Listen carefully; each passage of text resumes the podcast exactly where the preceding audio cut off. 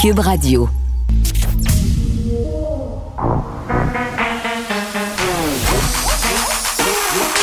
Elle a une opinion sur tous les sujets. Pour elle, toutes les questions peuvent être posées. Geneviève Peterson. Cube, Radio.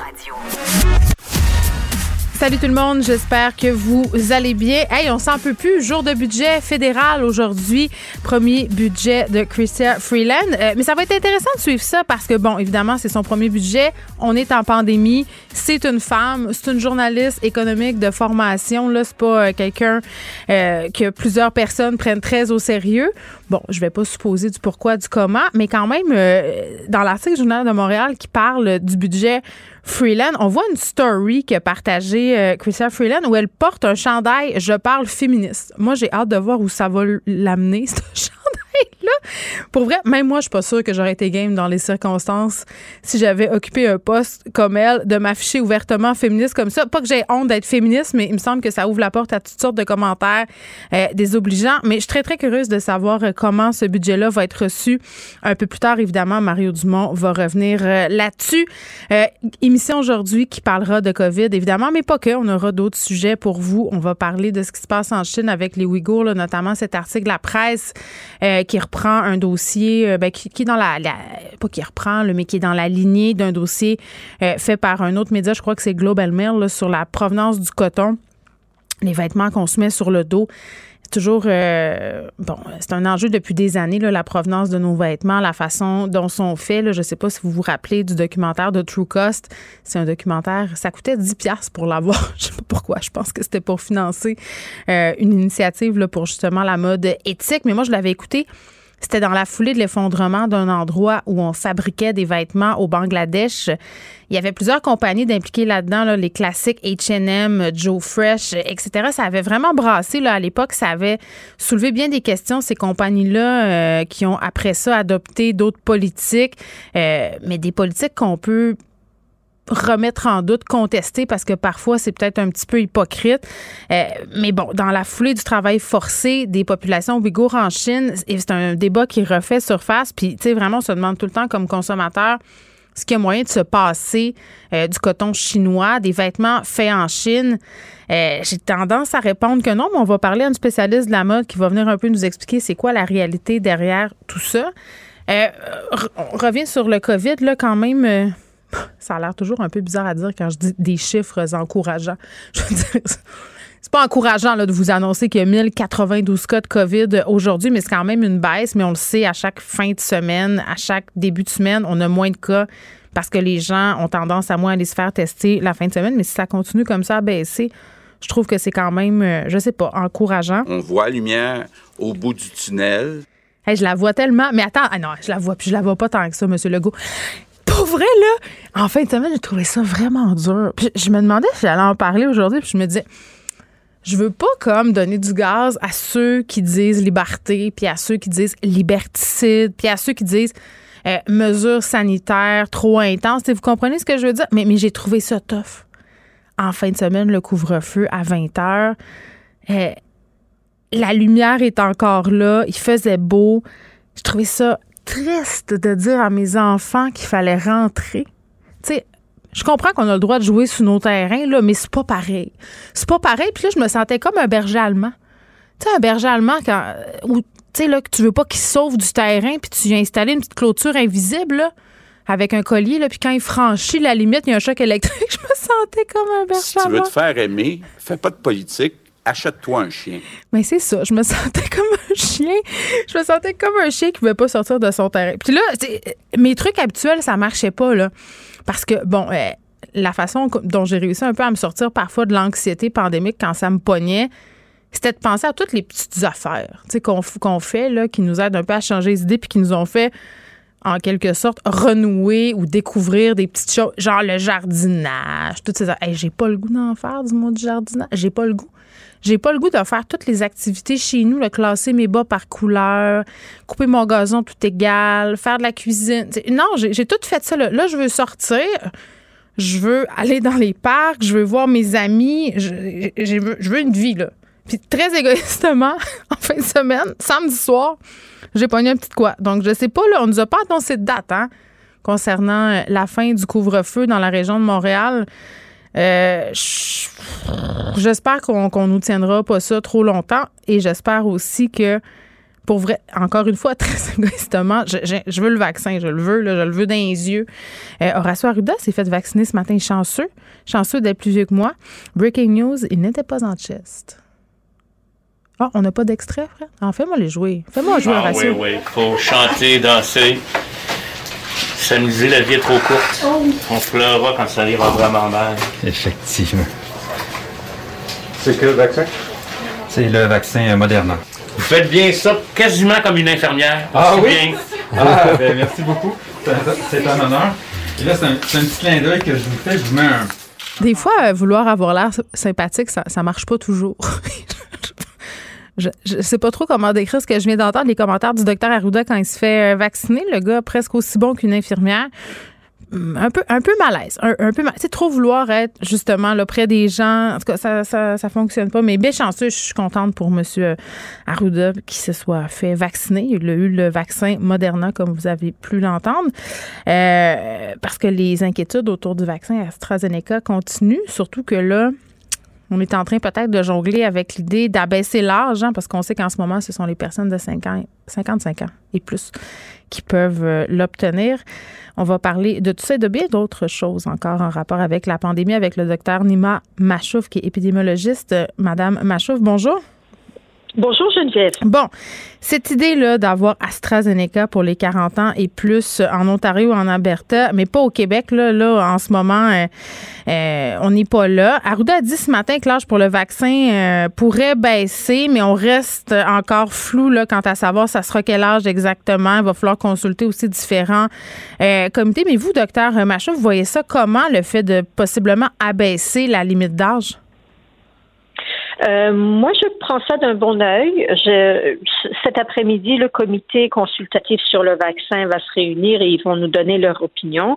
Euh, c'est beaucoup d'experts qui ont travaillé beaucoup sur la vaccination et étudient euh, cette problématique euh, en long et en large. Mm. Et euh, il faudrait qu'on attende pour voir leur leur avis. Mais euh, sur l'AstraZeneca, en Angleterre, où il y a à peu près 40 millions de personnes qui sont déjà vaccinées, hmm. l'âge, euh, on, donne l'AstraZeneca en haut de 30 ans. Puis on n'a pas euh, remarqué qu'il y avait des complications outre mesure, là.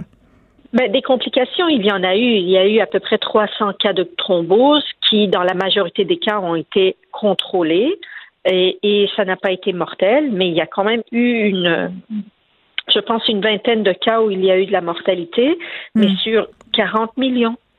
C'est énorme. Ben oui. Alors, euh, selon, dans, dans des conditions dans des conditions où le virus est très euh, se propage très rapidement.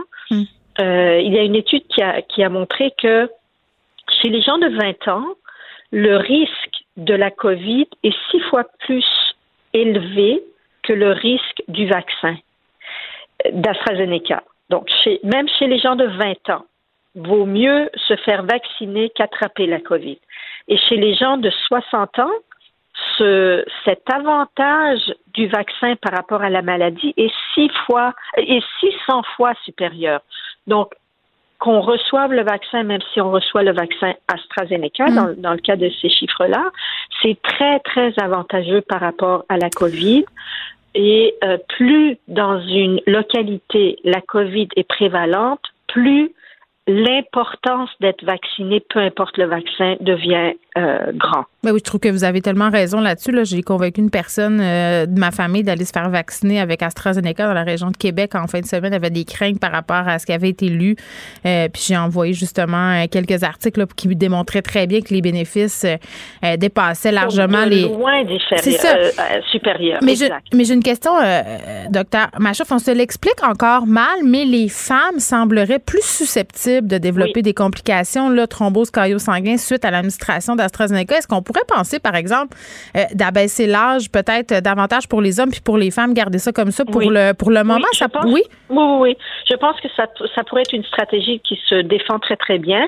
Probablement que le comité va regarder vraiment par tranche d'âge, par groupe de population qui ont été vaccinés, où est-ce que le risque était supérieur et où est-ce que le risque était vraiment minime. Et mm. même quand on dit supérieur, c'est on est vraiment dans des cas rares.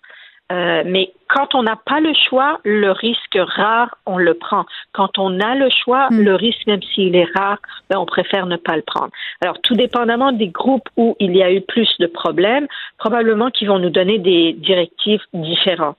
Euh, et euh, personnellement, pour une femme en bas de 40 ans, je dirais probablement, on a mieux choix. On attend. Étant donné qu'on ne comprend pas exactement ce qui se passe, attendons. Oui, c'est ça. Mais sinon, à part ça, moi, personnellement, j'aurais pas de, de difficulté. Moi, si j'étais un homme de 40 ans, hmm. euh, je me serais fait vacciner par euh, AstraZeneca. Oui, donc on applique le principe de prévention et on attend de voir ce que le Comité consultatif national de l'immunisation va décider cet après-midi. Ils vont se prononcer cet après-midi. Alors, on attend, il faut attendre les, nouvelles. Bon, parlant euh, de COVID, de cas, docteur Machouf, là, 1092 cas aujourd'hui, je trouvais ça encourageant. Pour vrai, j'ai l'impression que les cas sont en baisse au Québec. En même temps, je disais qu'à souvent après la fin de semaine, on a moins de cas. Est-ce que c'est parce que les gens se font moins tester? Ça, on peut jamais vraiment le savoir, mais on a vraiment on est sous cette impression qu'au Québec, ça semble stable. On est peut-être même je parle peut-être trop vite, là, vous allez me dire, d'éviter, entre guillemets, le, le, pic de la troisième vague. Non, non, non. Pas non? encore. On est, on est encore à plus que 1000 cas par jour. OK. C'est beaucoup c'est beaucoup et il faut vraiment pas euh, se laisser euh, se laisser miroiter. J'essaie de voir la lumière. J'essaie de voir. Oui, c'est qu'on a trop de cas. Actuellement, on a trop de cas. Localement, il y a des localités où ça va mieux. Mais euh, globalement, dans l'ensemble du Québec, 1000 cas par jour, c'est trop. Surtout sachant que plus qu'on a des variants en circulation, plus le nombre de personnes infectées va être élevé. Et et moins on donnera la chance au vaccin de réussir sa campagne. Alors, euh, il faut vraiment qu'on vaccine au, le plus rapidement possible le plus grand nombre de la population hmm. pour qu'on soit avantagé par rapport au virus qui devient de plus en plus intelligent.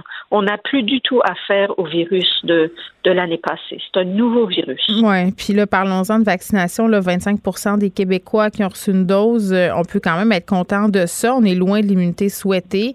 On est loin de la deuxième dose pour tout le monde. Euh, est-ce que ça va si bien que ça, la campagne de vaccination? Puis est-ce que le 24 juin, ça reste un objectif qui est réalisable?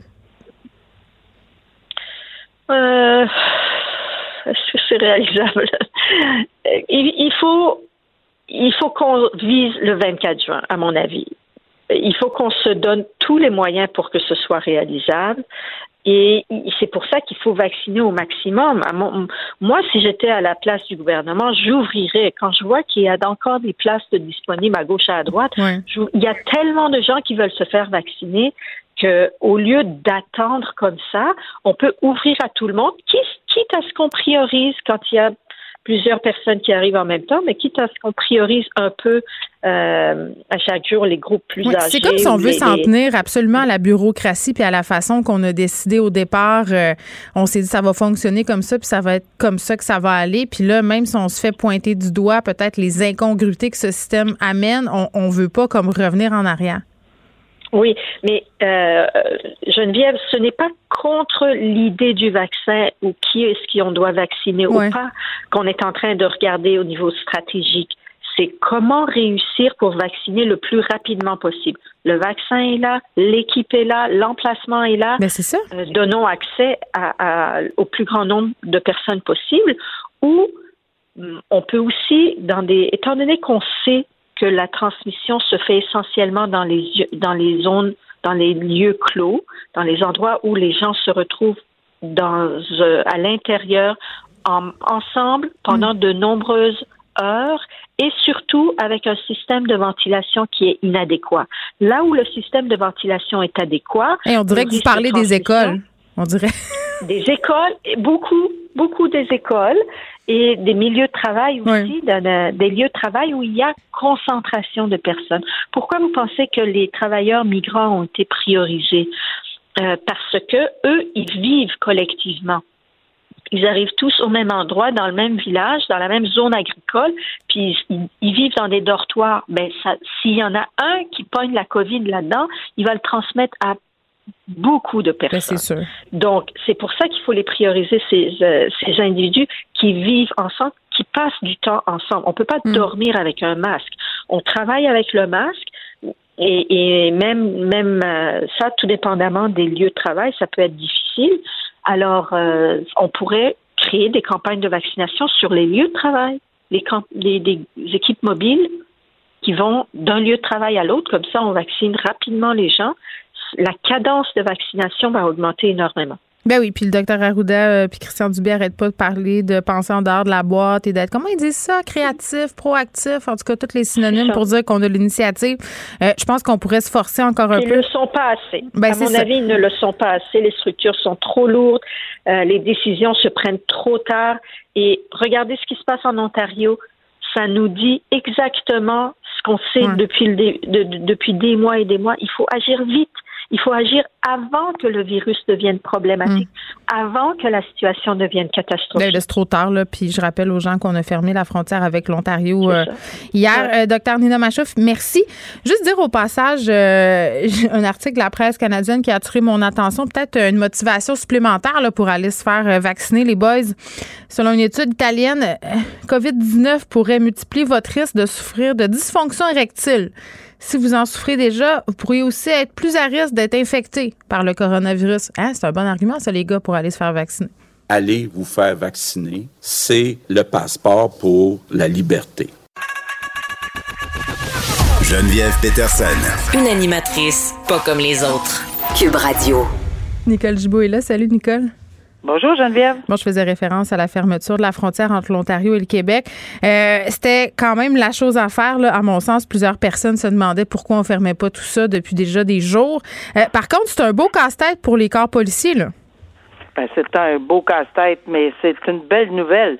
Je viens de l'Outaouais, je le répète souvent, c'est, on, les, on a ça euh, depuis des, mois. Hmm. puis dernièrement, à coût de 4500 cas en Ontario, c'est notre côté qu'on est très, très fébrile. Puis vraiment, là. Toi, ça te faisait peur, Nicole?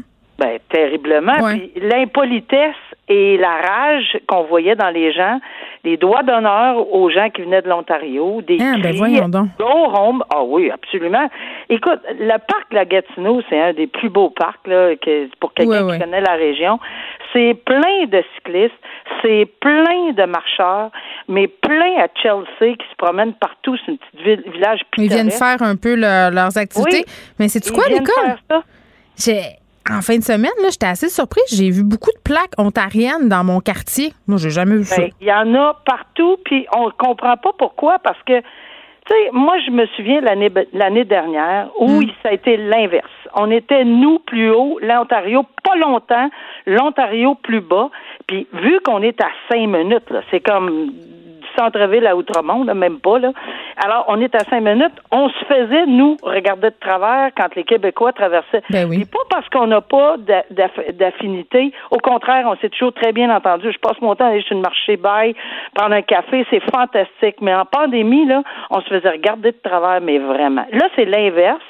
Et, et, et, tout le monde est surpris. Ben non, on n'est pas surpris. À 4500 cas versus 1000 ou 1500, on comprend qu'on veut fermer les ponts parce qu'on veut éviter toute possibilité de contagion. Parce que c'est pas vrai que les gens partout, dans les endroits, même à l'extérieur, sont tous à deux mètres. On les a vus. Moi, je, suis allée personnellement le vérifier dans différents petits villages, j'en revenais pas. Tout le monde écoute, là, C'est quelque chose. Ben oui. Puis en fin de semaine, là, pas besoin de l'Ontario, là, il y a une église en face de chez nous. C'était Jump Pack, les gens dans le stationnement à deux pouces de la face, euh, pas de masse. Puis euh, à un moment donné aussi, on devient mêlé sur ce qu'on a droit de faire. Puis je me posais la question, là, puis je me la pose encore. J'attends encore une réponse officielle, mais euh, je me demandais euh, si j'avais le droit, par exemple, d'aller avec mes enfants dans un genre de petit hôtel, mais isolé, là, dans la région de Mont-Tremblant. Tu sais, comme une espèce de yourte dans le bois. Tout le monde est en zone rouge, mais moi, j'ai-tu le droit de pogner mes affaires puis de m'en aller là? On dirait Ben, qu'on sait plus. faut- On sait on plus. sait plus. C'est sûr qu'il faut. Ben oui, il y a des précisions, mais je pense que pour pour euh, pour euh, en ce moment là, je pense que vraiment là, on est peut-être mieux de rester un petit bout là avec tout ce qui se Ben, passe c'est avec ça. les variants. Mais pour en revenir avec la question que tu m'as posée au début, la gestion euh, Policière. Oui, je oui, parce que ça a été je- long, là. Je l'ai dans le visage de cette gestion Vas-y foncière là. donc.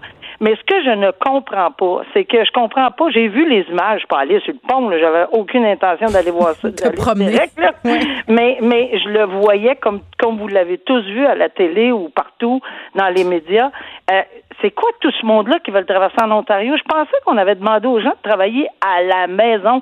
C'est pas vrai que c'était tous des travailleurs euh, nécessairement essentiels. On, où on ils ont dirait que les gens, on dirait que les gens se dépêchent. Ils Mais se non, dépêchent de vouloir y aller. Tu sais, avant que ça ferme. Ils n'ont pas tous leur appointement, ils n'ont pas tous un rendez-vous médical aujourd'hui, à matin, à 9 h ou à 10 h. Ils n'ont pas tous. Puis je le sais parce que j'ai plein d'amis, plein de gens, plein de familles qui ont du travail en Ontario. Parce que nous autres, c'est, c'est la même ville. Là. Ottawa, Gatineau, c'est la même chose. là.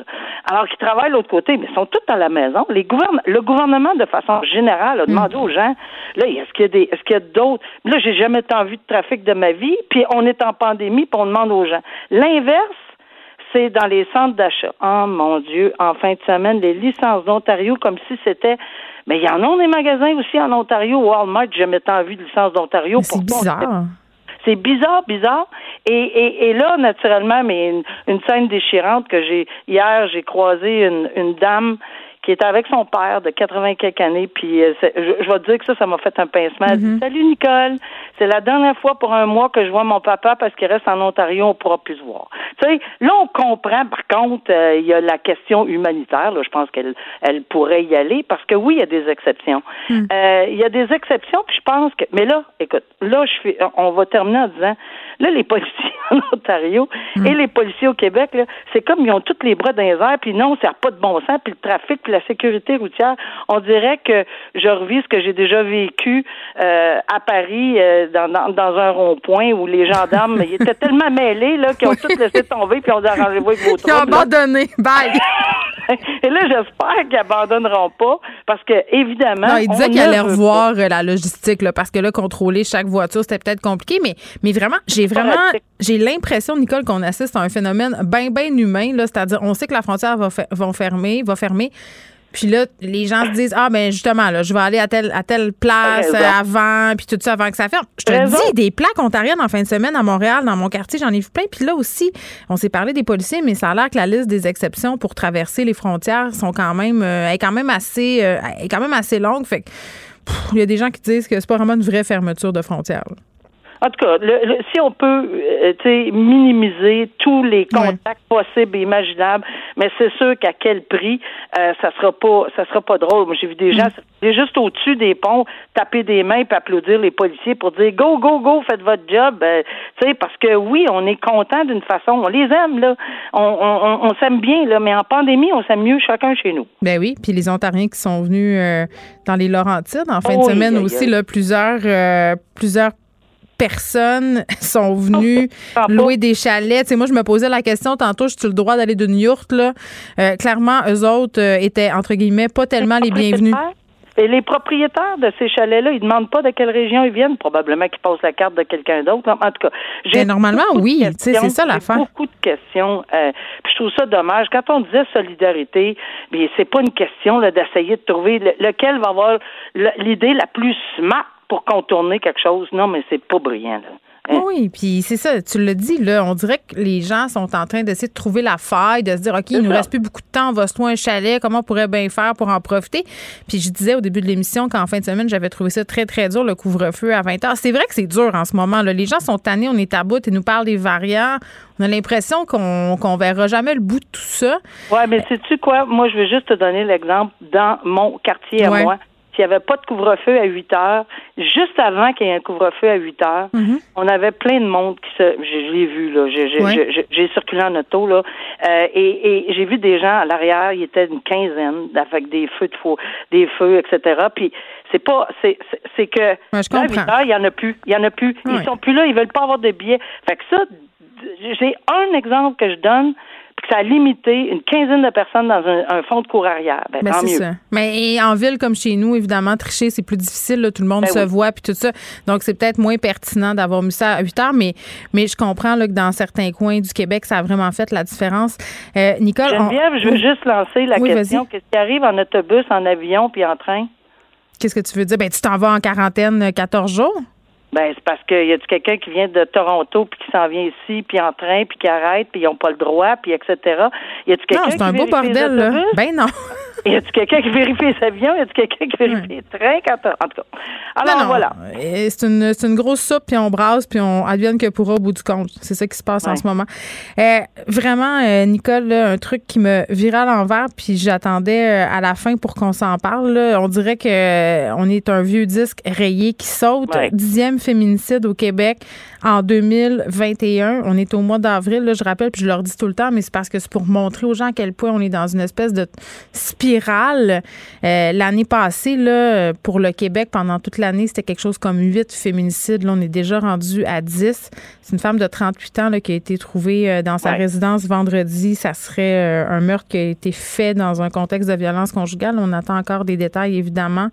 Euh, mais en- je parlerai tantôt euh, bon, à Isabelle Charret du Parti euh, libéral là-dessus qui propose des solutions, mais on vient qu'on ne sait plus quoi dire, puis on vient qu'on se dit ben il n'y a aucune solution Oui. possible. Mais il y a, il y a eu un bon euh, reportage, soit dans la presse, puis il a aussi été interviewé à, Isabelle à- Melançon, je suis mêlée, voyons. Charest, c'est Euh, la ministre. il y a un monsieur qui, qui, qui s'occupe de ça depuis Mm. des années. Mario Trépanier était entendu ce matin à LCN aussi. Oui. Vraiment, vraiment, là, il donne tellement de bonnes pistes. Puis des pistes là, de solutions pour resserrer le filet de sécurité Mm-hmm. concrètes. Euh, et, et moi, j'aime bien la phrase parce que je sais qu'on n'a pas beaucoup de temps, mais à la toute fin, euh, il, il nous dit évidemment là, que bien identifier les risques, une chose. Quand on a une séparation, puis qu'on a une personne qui ne l'accepte pas, bing, ça devrait évidemment sonner une cloche rapidement. Le harcèlement, les textos, non, je peux pas, le- les menaces de suicide, je peux plus vivre sans toi, etc. Ça, là, c'est fatal, apparemment. Puis après ça, il disait, rappeler euh, que, regarde, il faut travailler ensemble, il faut effectivement que lorsqu'on est dans une question d'urgence, ben il faut qu'on se parle. Il faut que les les euh, comment les les euh, les gens qui disent oh, ben non parce que c'est c'est c'est privé, on ne peut pas communiquer tel. Bon, on n'est plus là, là. On n'est plus non, là. là. on n'est plus là. On est en matière. Écoutez, tout devrait sonner une cloche et qu'on devrait tous se parler parce que c'est des risques qui contribuent à ça. Tu sais, ça, là, c'est vraiment pour sauver des vies. Alors, euh, il a fait des recherches.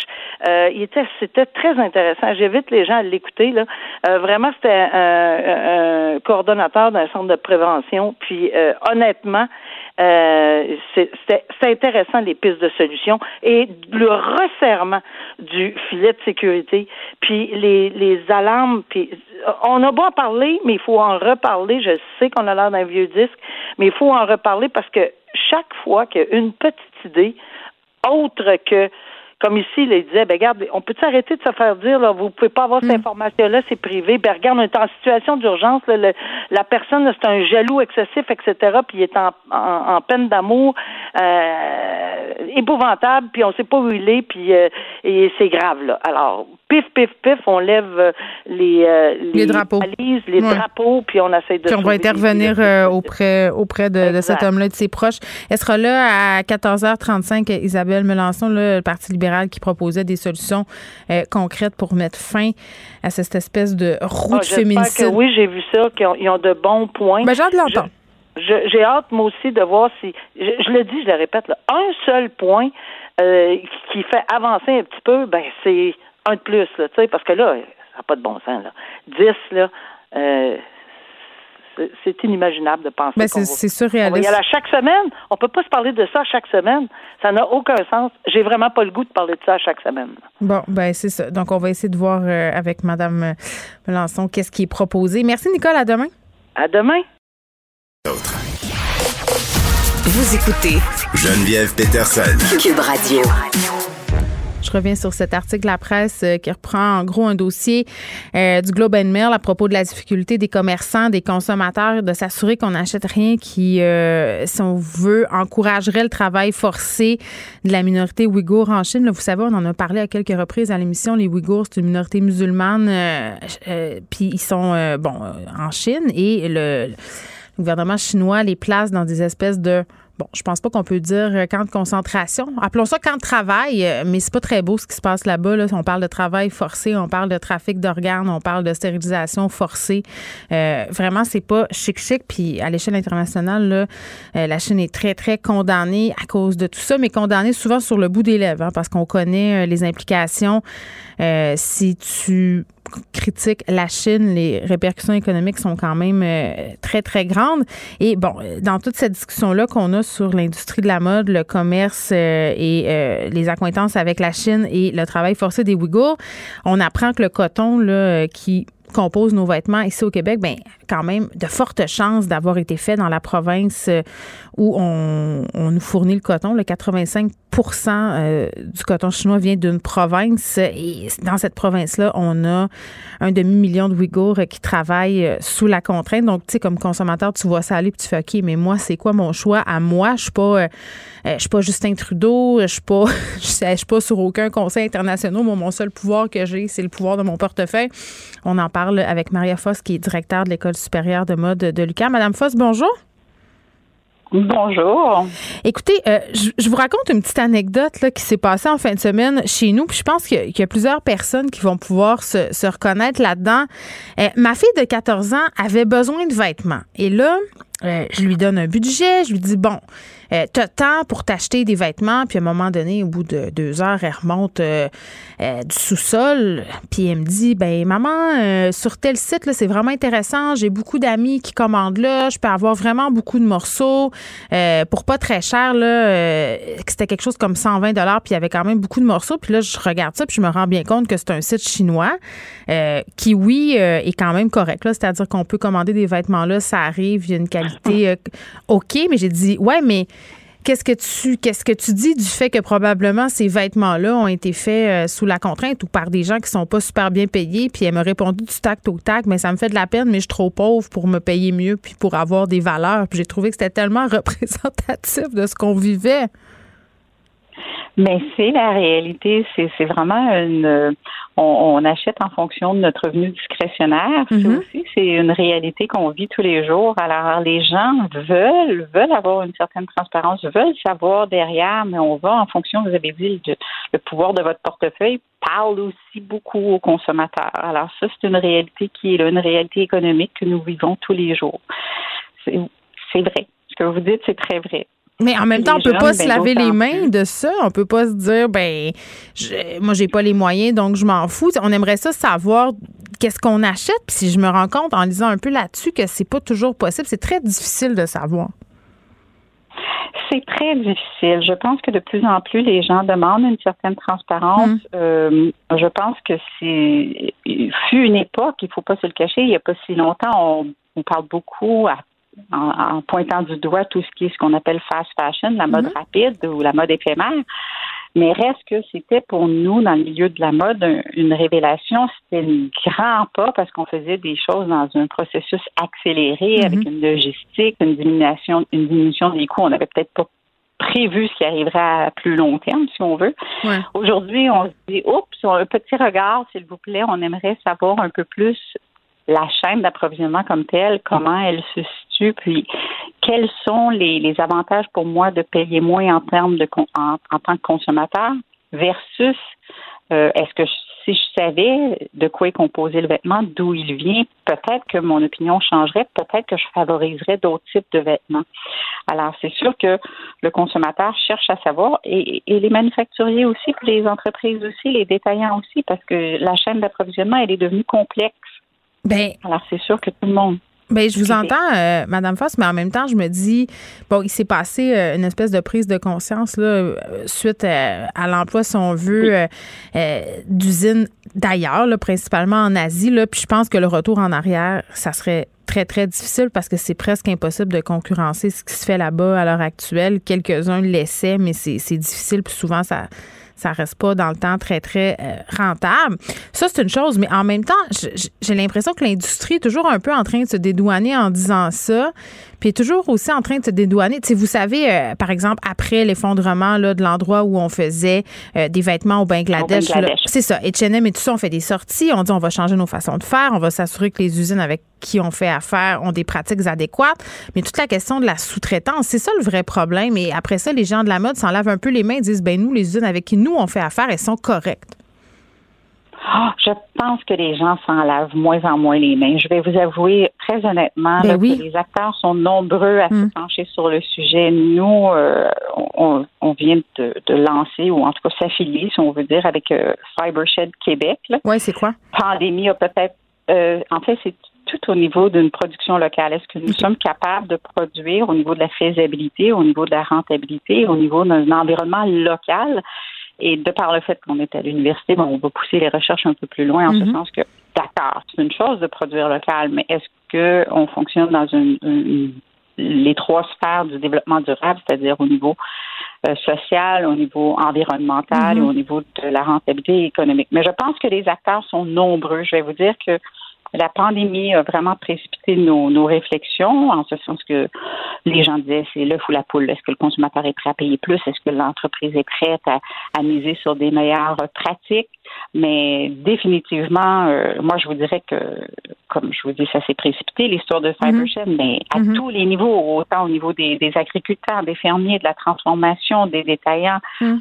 euh, même dans l'article ce matin, c'est, ben, je, je, je trouve que c'est intéressant l'analogie euh, que vous faites avec l'œuf ou la poule parce que c'est vrai qu'on dirait que c'est ça pour le consommateur. Euh, puis je pense, en tout cas, puis c'est peut-être une conviction bien personnelle que c'est possible de bien travailler avec les industries en Chine. C'est possible d'avoir des relations puis d'avoir euh, des usines qui prennent sur elles de, d'avoir des conditions de travail qui sont acceptables, d'avoir des, des salaires qui sont acceptables aussi. Puis tu sais, on, on a beaucoup je pense, en tout cas, euh, miser sur les conditions de travail, mais la façon dont on fait le tissu aussi, là, ça, je trouve qu'on n'en parle pas beaucoup. Là. Moi, ça m'est arrivé souvent de me mettre un chandail du Zara sur le dos, puis ça, me, ça, ça se met à me gratter partout, ça me déteint sa peau. Ça aussi, on, en parle moins de ça, mais c'est quand même un des problèmes qu'on a.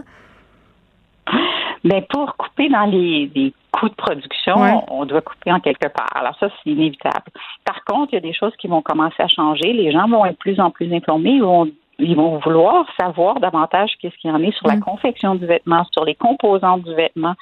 Puis, je vous dis, les, les acteurs sont nombreux. On a des gens qui s'appuient, qui se, penchent beaucoup sur, par exemple, les, les teintures, au niveau des teintures aujourd'hui, qu'est-ce qu'on pourrait faire de meilleures pratiques au niveau de la façon dont on fait la teinture, parce mm-hmm. que je vous entendais parler au niveau des teintures. Mais à, à, tous les niveaux, les gens vont faire, ils vont avoir une prise de conscience. Et plus les entreprises vont démontrer cette transparence-là, euh, et, je dis les entreprises, ça va jusqu'à à Simons qui me disait, moi, Marie-Ève, je demande pas mieux. Si tu peux me trouver euh, des produits qu'on est capable de démontrer la transparence, euh, nos consommateurs vont être heureux et nous aussi, on va être heureux de les mettre sur le marché de cette façon-là. Mm-hmm. je, je, pense que ça s'en va vers un bon pas. Puis puis ces émissions-là, les, consommateurs sont heureux aussi de les entendre parce qu'ils se disent est-ce que quelqu'un va pouvoir nous informer à savoir la traçabilité, la transparence? Comment je fais pour savoir si du coton Moi, le consommateur peut s'imaginer. Moi, j'ai toujours pensé le coton c'est naturel, ça pousse, c'est bien. J'encourage des fibres naturelles versus mm-hmm. une fibre synthétique. Je dis ça comme une hypothèse. Mais là, il faut savoir après ça que le coton, ben, aujourd'hui, on utilise des pesticides ils sont nombreux. Euh, on a toutes les, entreprises qui ont dû se retirer sur le marché. Alors, ça devient des enjeux qui sont plus que seulement le fait d'avoir des produits qui sont naturels. On mm. va aller peut-être maintenant beaucoup plus vers le chanvre, par exemple, parce que le chanvre, il gagne en popularité, il n'y a pas besoin d'autant de pesticides. La transformation, par contre, est encore à redéfinir parce qu'on l'avait mis de côté, euh, beaucoup plus rentable, etc je pense que le consommateur s'informe davantage, hmm. puis ça fait rouler tout cet aspect-là de la transformation également. Puis est-ce que c'est vrai? Euh... des gens comme votre fille oui, à 14 ans qui se posent des questions. Oui. Je trouve que c'est fantastique. oui, 14 ans, bon, la question, elle se pose la question, mais elle a quand même euh, pesé sur le bouton commander, puis je lui ai dit de s'assumer après ça, euh, puis de vivre avec sa conscience pour la faire sentir un peu mal. Mais, mais c'est vrai qu'on se sent un peu prisonnier de ce système-là, puis on se dit, ben écoute, tu sais, j'ai pas les moyens de m'acheter des vêtements euh, seulement faits au Québec. Puis est-ce, mais est-ce que c'est une idée préconçue de penser que de faire de la mode autrement, c'est nécessairement si plus cher que ça? Est-ce que ça se peut avoir, mettons, je sais pas moi, un chandail qui serait vendu à un prix abordable, peut-être pas au prix du fast fashion, là, 12 dollars ou 3 piastres un chandail, mais raisonnable, qui soit accessible aux gens qui gagnent un salaire moyen ou même euh, aux gens qui sont moins en moyen? Mais je pense que oui, ça, dépend toujours des items, ça dépend de la complexité de l'item que, vous allez acheter aussi. On parle de doublure, on parle d'empiècement, on mm. parle de, tous les détails qui s'ajoutent aux, vêtements. Mais je pense que oui, et je pense qu'aussi, il y a une façon dont on réagit par rapport à nos vêtements. Si on achète une pièce qui est un peu plus dispendieuse que normalement on paierait, entre mm. guillemets, en tant que consommateur, souvent, il y a l'aspect aussi derrière qui rentre euh, dans l'aspect qu'on appelle du luxe parce qu'on l'a payé un peu plus cher, non, nonobstant que c'est peut-être pas du luxe non plus, là, mais on va peut-être y faire plus attention, la durée de vie de notre produit, on va peut-être l'entretenir mieux, etc., etc. Et tout ça, ça rentre en ligne de compte aussi. J'ai l'impression que c'est comme les fraises en hiver, on s'est habitué. Tu sais, moi, exemple, je pense que tout le monde fait ça. Là, tu vois un chandail jaune fluo, là. Si le chandail coûtait 120 tu dirais peut-être ah, j'ai-tu vraiment besoin d'un chandail jaune fluo? Dans un an, je vais être tanné, mais là vu qu'il coûte 7, tu fais bah ben je vais le porter cet été puis après ça je vais l'amener chez Renaissance. Tu sais, on est pogné là-dedans. Oh, peut-être, peut-être. Mais je pense que déjà, le fait que vous fassiez l'émission aujourd'hui sur le sujet, c'est que déjà, les gens ont pris conscience et sont de plus en plus en train de se questionner. Oui, c'est un épée Damoclès. Je vous le cache pas. Oui, c'est un épée Damoclès. Votre budget vous parle ben et en même temps, votre conscience vous parle. Mais je c'est une guerre. pas si longtemps, on les faisait pas, ces choix-là. On allait directement avec notre revenu discrétionnaire, puis le fait que c'était rapide, le fait qu'on pouvait changer souvent. Puis là, aujourd'hui, on se dit, est-ce que c'est nécessaire que je change si souvent que ça? Est-ce que j'ai vraiment euh, euh, besoin? Maintenant, il y a les, places de location, les endroits aussi où est-ce qu'on peut faire la location. Vrai. Les vêtements sont portés plus longtemps. Fait il n'y a pas seulement l'aspect d'acquérir le vêtement, mais il y a l'aspect de le porter, l'entretenir et qu'est-ce qu'on en fait après ça dans une seconde vie, si on peut lui donner une seconde vie. Oui, ben il y a ça aussi, il y a tout le marché euh, de la récupération, mais quand même, c'est difficile pour le consommateur de se démêler dans tout ça, mais avec des initiatives euh, euh, comme Fibershed, je pense qu'on est en train d'avoir une réflexion, du moins dans l'industrie. Maria Foss, merci, qui est directrice de l'École supérieure de mode de, l'UCAM. Mais je dirais quand même, là, parce que c'est une, une, on dirait que c'est une discussion qu'on n'arrête pas d'avoir, puis c'est toujours l'espèce de guerre entre justement le portefeuille, la conscience. Puis c'est comme si on pelletait un peu tout ça dans la cour du consommateur en disant ah, mais garde, fais tes choix, puis assume tes choix.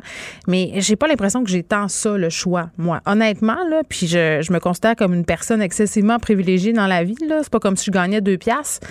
Euh, mais avec trois enfants et tout ça, euh, à un moment donné, si euh, je prenais la décision d'acheter, tu sais, là, la fameuse phrase, acheter moins, mais acheter mieux. OK, acheter moins, mais il y a plein d'items qui sont juste pas disponibles en dehors de la fast fashion. Je veux dire, je commencerai pas à habiller mon fils de 6 ans euh, dans une boutique où on fait du linge québécois.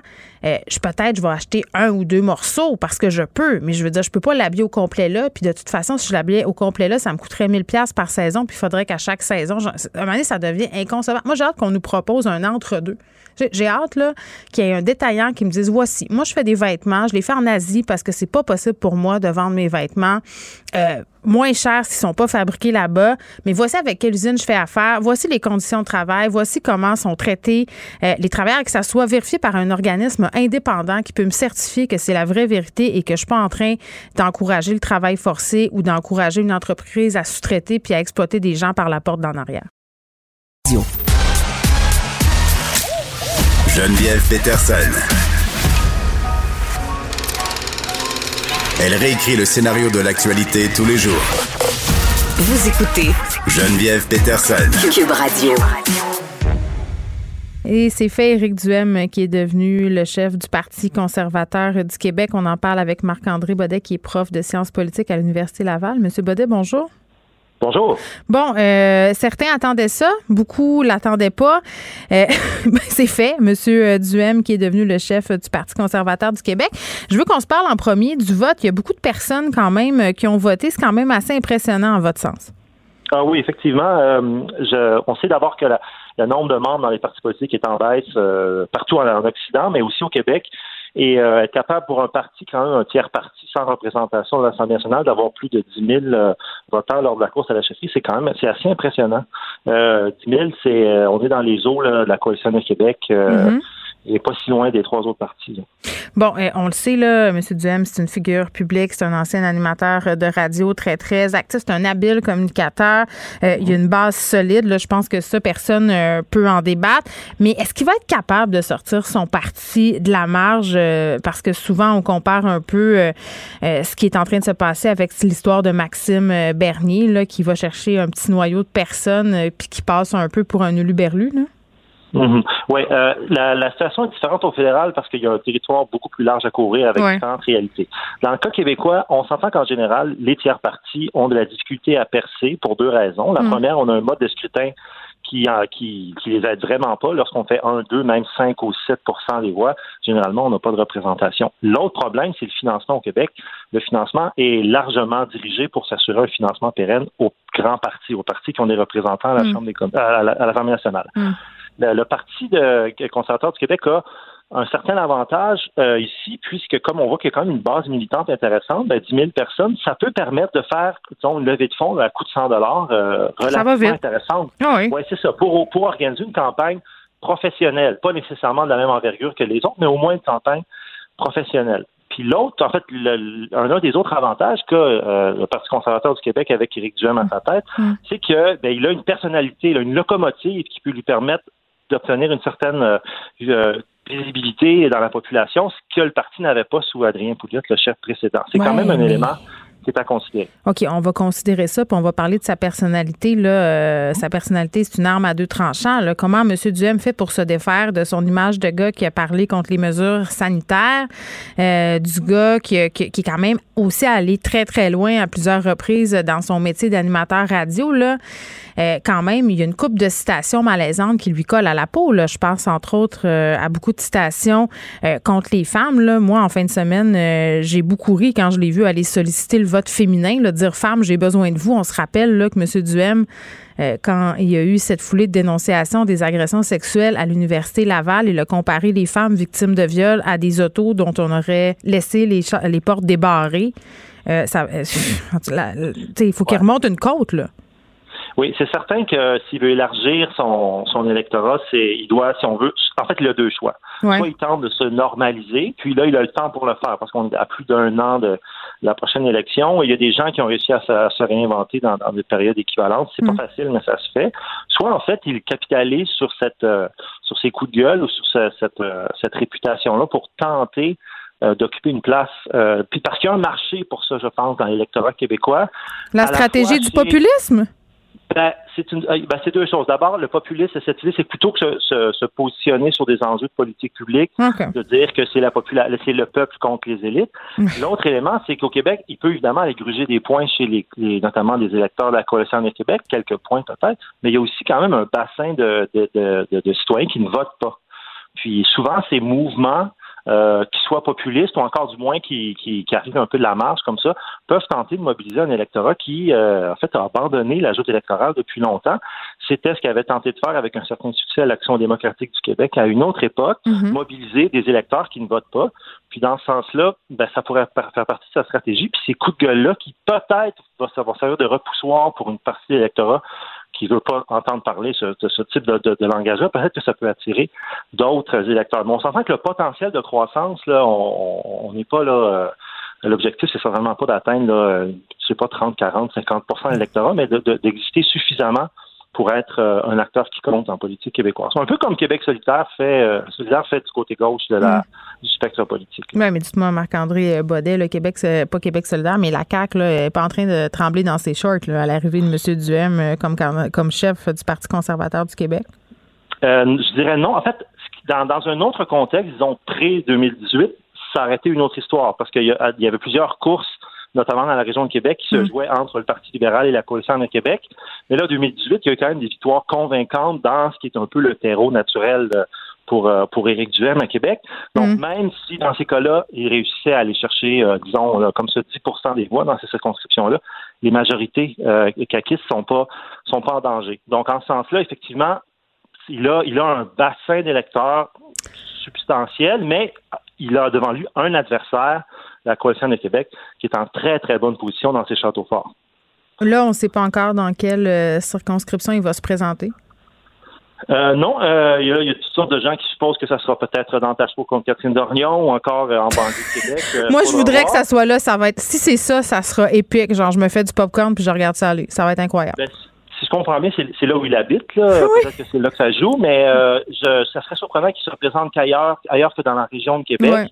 Euh, puis, ben, c'est un peu, euh, c'est un peu la stratégie d'essayer de, de, rayonner, donc de peut-être faire un, assez bon score, puis de permettre à d'autres candidatures dans les circonscriptions autour d'en profiter. C'était la stratégie qu'avait utilisée Yves-François Blanchet pour le Bloc québécois en se présentant dans une mm. circonscription assez centrale à Montérégie pour rayonner un peu autour. Donc, euh, on peut supposer que ça sera dans la région de Québec, mais encore une fois, euh, les choses peuvent changer assez vite. Il peut y avoir une démission, une opportunité mm. qui se présente, puis, euh, puis ça sera sa chance. Puis d'ailleurs, ça, ça c'est un autre élément. S'il y avait une élection partielle entre maintenant et l'élection générale, ben peut-être qu'il devra se poser la question si ça vaut la peine de se présenter simplement pour se donner euh, plus d'envergure euh, sur la scène politique, puis peut tester sa machine, même si dans une circonscription que finalement on peut avoir avec euh, avec sa circonscription préférée. Puis on a déjà vu ça par le passé, des chefs qui, qui s'essayent dans des tiers parties, dans des circonscriptions qui sont imprenables, hmm. pour après ça viser une circonscription où les chances sont. Euh, où c'est sûr. Oui, oui, oui. je dirais pas. Parce ben, entre guillemets. Euh, entre guillemets, tu sais. Euh, bon, il y a des gens qui sont pas tellement fans des idées d'Éric Duhem, mais qui néanmoins trouveraient pas ça inintéressant qu'il ait un siège à l'Assemblée nationale. J'en avais parlé avec mon collègue Pierre Nantel à l'époque. Puis l'argument qui, qui, est amené souvent à ce chef-là, c'est de dire ben on a bien envie de voir comment il va se comporter quand il va se frotter à la vraie vie politique, là, parce que ça aussi, ça va être un défi. Oui, c'est vrai. Euh, en même temps, euh, je dirais que ce qui est particulier avec Éric Duhem, c'est que c'est un mélange de caractéristiques qu'on ne retrouve pas à l'Assemblée nationale. Mm. Mais c'est un message assez percutant, assez agressif. On le retrouve, encore une fois, chez certains députés de Québec solidaire, et un campement quand même assez à droite. On, le retrouve notamment chez la vice-première ministre du Québec, euh, Geneviève Guilbeault, qui, qui, qui, est quand même très à droite sur l'échiquier politique, ou Éric Girard, qui est sur des enjeux économiques, est aussi très à droite. Ce qui est particulier avec Éric Duhem, c'est qu'il est une espèce, une espèce de composite qui prend certains éléments qui ressortent à l'Assemblée nationale dans d'autres partis, mais qui les regroupe là en une seule personnalité.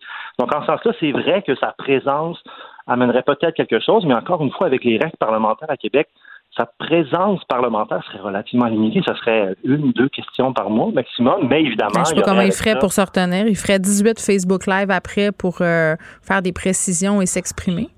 Ben, on, on, disait ça, mais il y a certains individus qui ont commencé, je pense à Gabriel Nadeau-Dubois, qui avait quand même une forte gueule lorsqu'il était un leader étudiant et qui est maintenant un parlementaire aguerri, très respecté et qui, a, qui s'est réinventé. Il continue les vidéos euh, Facebook quand même allègrement, M. Nadeau-Dubois. Oui, c'est vrai. Mais, mais en l'Assemblée, il est quand même il est quand même respectable puis aussi très, très efficace. Euh, c'est quand même un autre type de personnalité qu'Éric Duhem, mais ça se voit à des gens qui, mm. qui, se, qui, se, dévoilent sur un nouveau jour une fois, une fois au Parlement. Oui, je lisais les déclarations d'Éric Duhem. Là, il dit qu'il n'est pas naïf. Il sait que ça va prendre du temps. Il s'est donné comme une décennie là, pour parvenir à remonter le Parti conservateur du Québec. Oui, ça nous rappelle quelqu'un. François Legault a dit la même chose. Euh, il s'était donné 10 ans pour le faire. Donc, euh, 10 ans, c'est suffisant pour dire que si ça fonctionne pas la première fois, on a au minimum une, un deuxième cycle électoral. Après ça, il euh, faudra voir euh, quand on, revient un peu en arrière, là, mhm. vers 2012, lorsque le Parti conservateur du Québec est un peu apparu sur les radars, on se souvient qu'il était à peu près dans les mêmes eaux qu'Option nationale, qui recevait une certaine couverture médiatique, ben on sentait que que, que, que, en fait la plante allait pas prendre. Dans ce cas-ci, euh, est-ce que Éric Duhem aura vraiment cette patience-là? Supposons que l'élection de 2022 soit soit vraiment mm. décevante euh, pour lui et son parti. Il va qu'il se euh, gère l'ego. personnalité. Ouais, ben c'est c'est aussi le genre de gars qui, qui, a touché un peu à toutes sortes de choses. C'est ça. il faudra voir où il ira avec ça, mais je dirais que en termes de tiers parti qui apparaît comme ça, disons qu'il a quand même certaines cartes d'autres, comme le Parti vert du Québec, par exemple, n'ont pas. Marc-André Baudet, c'était vraiment très intéressant. Hein, Marc-André Baudet, qui est prof de sciences politiques à l'Université euh, Laval, Éric Duhem, qui est devenu chef du Parti conservateur du Québec samedi soir. Geneviève Peterson, la déesse de l'information. Vous écoutez Geneviève Peterson, Cube Radio. On est avec Guillaume Lavoie. Guillaume, Bonjour Geneviève. Écoute, euh, une tragédie qui touche particulièrement un feu qui ravage une partie de la capitale d'Afrique du Sud, Cape Town. Tu as habité là euh, de nombreuses années, je pense. Euh, non, pas de nombreuses années, mais il y a de très nombreuses ah! années, en 98, ce qui me rajeunit pas. je, comprends. Je savais qu'il y avait des nombreuses années quelque part. C'est ça, double tragédie. Et, et, vraiment, allez voir les images, là, ça fait mal au cœur.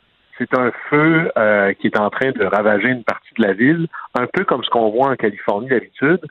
Et ce qu'il faut comprendre géographiquement, euh, c'est que Cape Town, pensez par exemple à Montréal, imaginez que le feu est pris sur le flanc du Mont-Royal et que le vent est empris, soit embrasé là-dedans et que ça ait rasé une partie de certains pavillons de l'Université de Montréal. Mais c'est à peu près ça qui se passe à Cape Town. Et, la fameuse montagne, leur Mont-Royal à eux, c'est la montagne de la Table, qui est cinq fois, pardon, quatre fois plus haute que le Mont-Royal. Et, vraiment, le Cape Town est comme coincé entre l'océan et la montagne de la Table. Alors, c'est quelque chose d'absolument des images. Ça a l'impression d'un paysage de l'enfer de Dante. Hmm. Et on voit ça, la fumée reste un peu coincée dans l'espèce de bassin qui est la vallée de Cape Town. Et c'est un feu qui commence tranquillement à revenir sous le contrôle des autorités, mais les vents sont tellement forts et tellement violents, ce qui est typique de Cape Town à certains moments de l'année, qu'on a des inquiétudes importantes. Et là, ça pourrait être une cause humaine, pas volontaire par contre, probablement euh, des gens qui étaient euh, itinérants ou sans logis et le feu a pris là, un peu par accident. On est au début de l'hiver là-bas, là, donc c'est encore euh, un peu là, sec. Alors ça, ça va être intéressant de voir la suite des choses, mais les images sont absolument saisissantes. Et c'est quelque chose qui fait mal au cœur. C'est des coins qu'on ben connaît. Là. Mais dis-moi, Guillaume, à, part les bâtiments de l'université euh, dont tu faisais mention, est-ce qu'il y a beaucoup de dommages?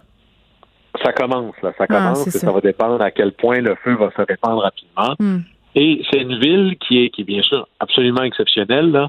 Euh, à peu près, je vous dirais, un peu plus gros que Montréal, beaucoup, beaucoup plus dense que Montréal, au moins deux fois plus dense que Montréal. Et Cape Town, c'est la porte d'entrée, on pourrait voir ça, du monde de l'Ouest en Afrique. Au départ, c'était une station jardinière, on pourrait appeler ça comme ça. Les bateaux euh, néerlandais, qui étaient les premiers grands explorateurs, allaient vers euh, l'Asie, contournaient l'Afrique. Et bon, ben, à un moment donné, il n'y a pas de il y a pas beaucoup de frigo à l'époque. Hein, tu peux pas partir avec ton congélateur. Alors, on arrêtait à Cape Town où il y avait des très grands jardins. Comme ça, on pouvait euh, redonner à chacun des bateaux de la cargaison fraîche en fruits et en légumes. Alors, c'est comme ça que ça s'est organisé jusqu'à ce que les Britanniques arrivent. Et d'ailleurs, dans les années, si vous voulez une anecdote fascinante, Robert Kennedy a, a, fait un discours très important là dans les années 60 au summum de l'apartheid.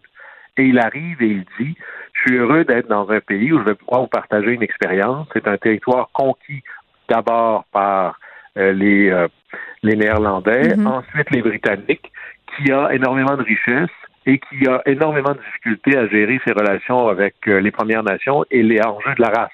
Je parle bien sûr des États-Unis d'Amérique. C'est comment est-ce que dans l'Afrique du Sud que les États-Unis avaient ça en commun? Et à Cape Town, vous avez, il y a un parlement à Pretoria, mais il y en a, mm. il y en a un aussi à Cape Town. Il est nouveau, c'est comme Stargate, là. Quand vous rentrez là-dedans, et vous pouvez vous perdre. Moi, je me suis perdu au Parlement de, Cape Town en disant, OK, il faut que je sorte d'ici. Une demi-heure pour trouver la porte de sortie. Quand même assez Alors, des fois, sortir de la politique, ça peut être difficile, mais à Cape Town, c'est deux fois plus vrai. mais ce qui est le plus joli avec Cape Town, c'est combien il y a un parallèle. Il y a trois villes pareilles dans le monde, ou qui ont des, des j'appelle ça les trois sœurs. Montréal, Barcelone et Cape Town. Trois villes sur le bord de l'eau. Trois villes beaucoup plus libérales, pas dans le sens du parti politique, mais dans l'attitude que le reste de leur continent. Des villes biculturelles et bilingues, à tout le moins. Euh, et en plus, euh, vous avez, ça donne des, des, esprits de création, de bouleversement de culture qui permettent à une espèce d'éclatement du nightlife, de la créativité artistique, d'un peu d'une vie un peu plus douce. Et vous avez ça à Montréal, vous avez ça à Barcelone, vous avez ça à Cape Town.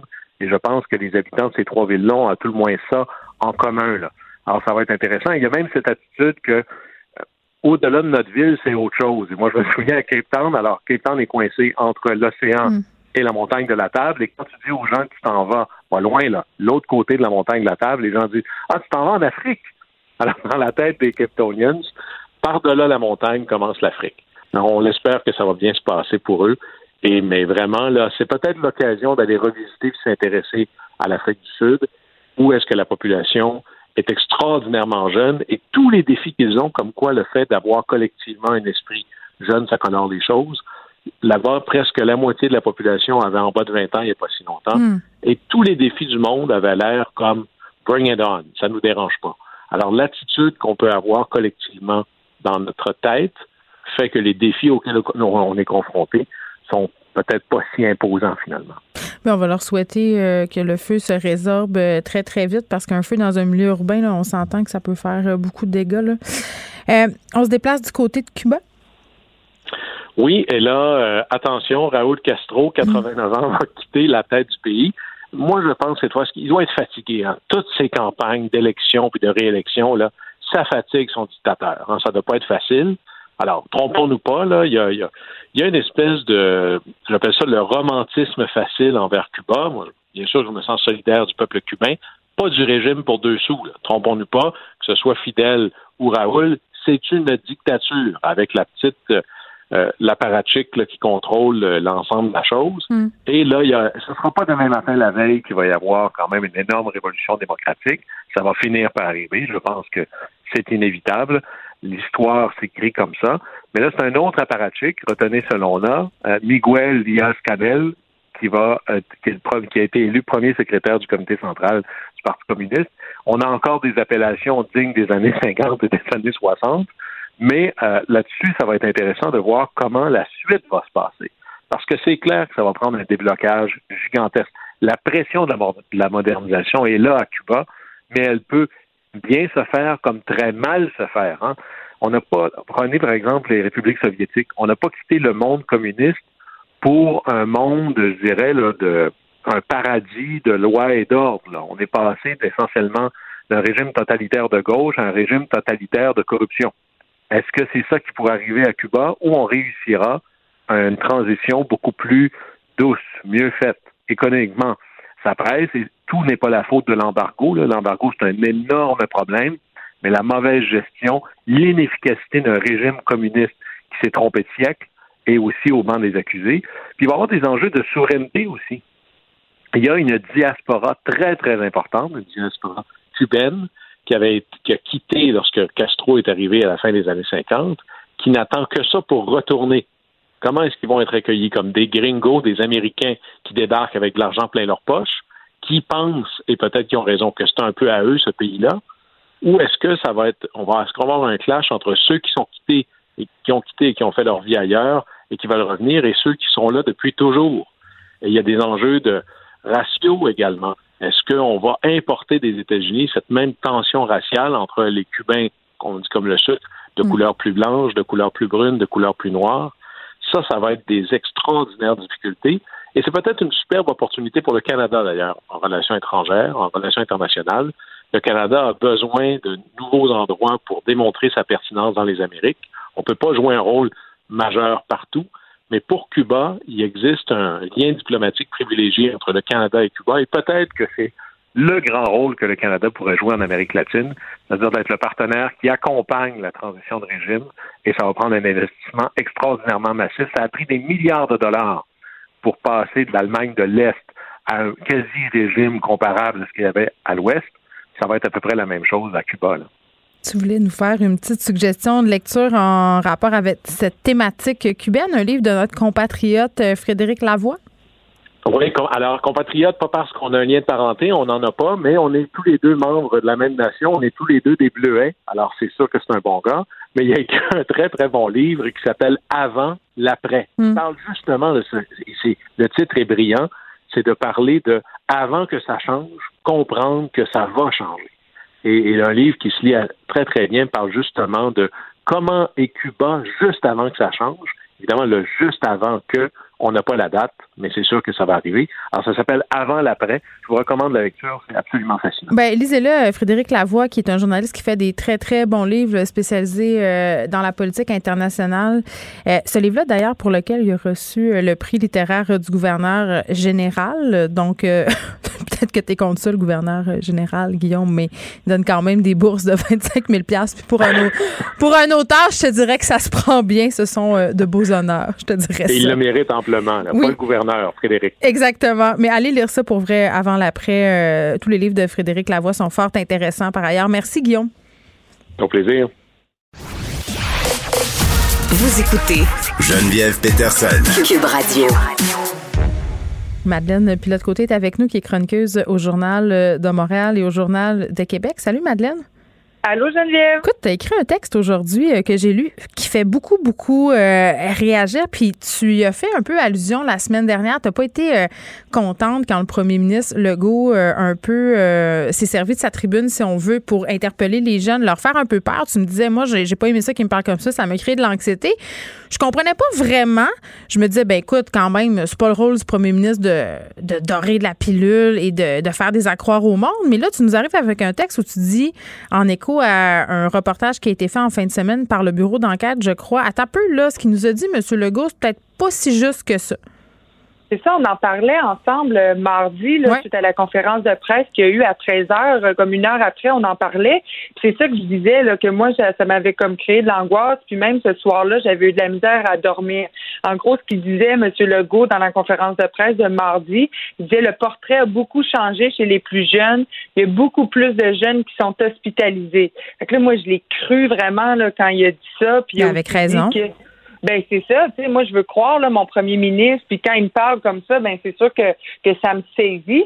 Et puis là samedi, euh, j'ouvre le journal, euh, qu'est-ce que je vois euh, sur internet? Je vois le bureau d'enquête a sorti une enquête et ils disent dans le fond que c'est pas vraiment vrai qu'il y, a plus de, de jeunes à l'hôpital. Au contraire, si on compare avec le pic euh, de la première vague, c'est-à-dire euh, dans la semaine du 19 avril 2020, ben on peut comprendre que des, des, des, personnes en bas de 60 ans qui sont hospitalisées, il y en a moins qui sont entrées dans la à l'hôpital dans, la, dans la, la, semaine dernière. Il y a moins de gens de moins de, de moins de 60 ans qui sont entrés à l'hôpital que la semaine du 19 avril 2020.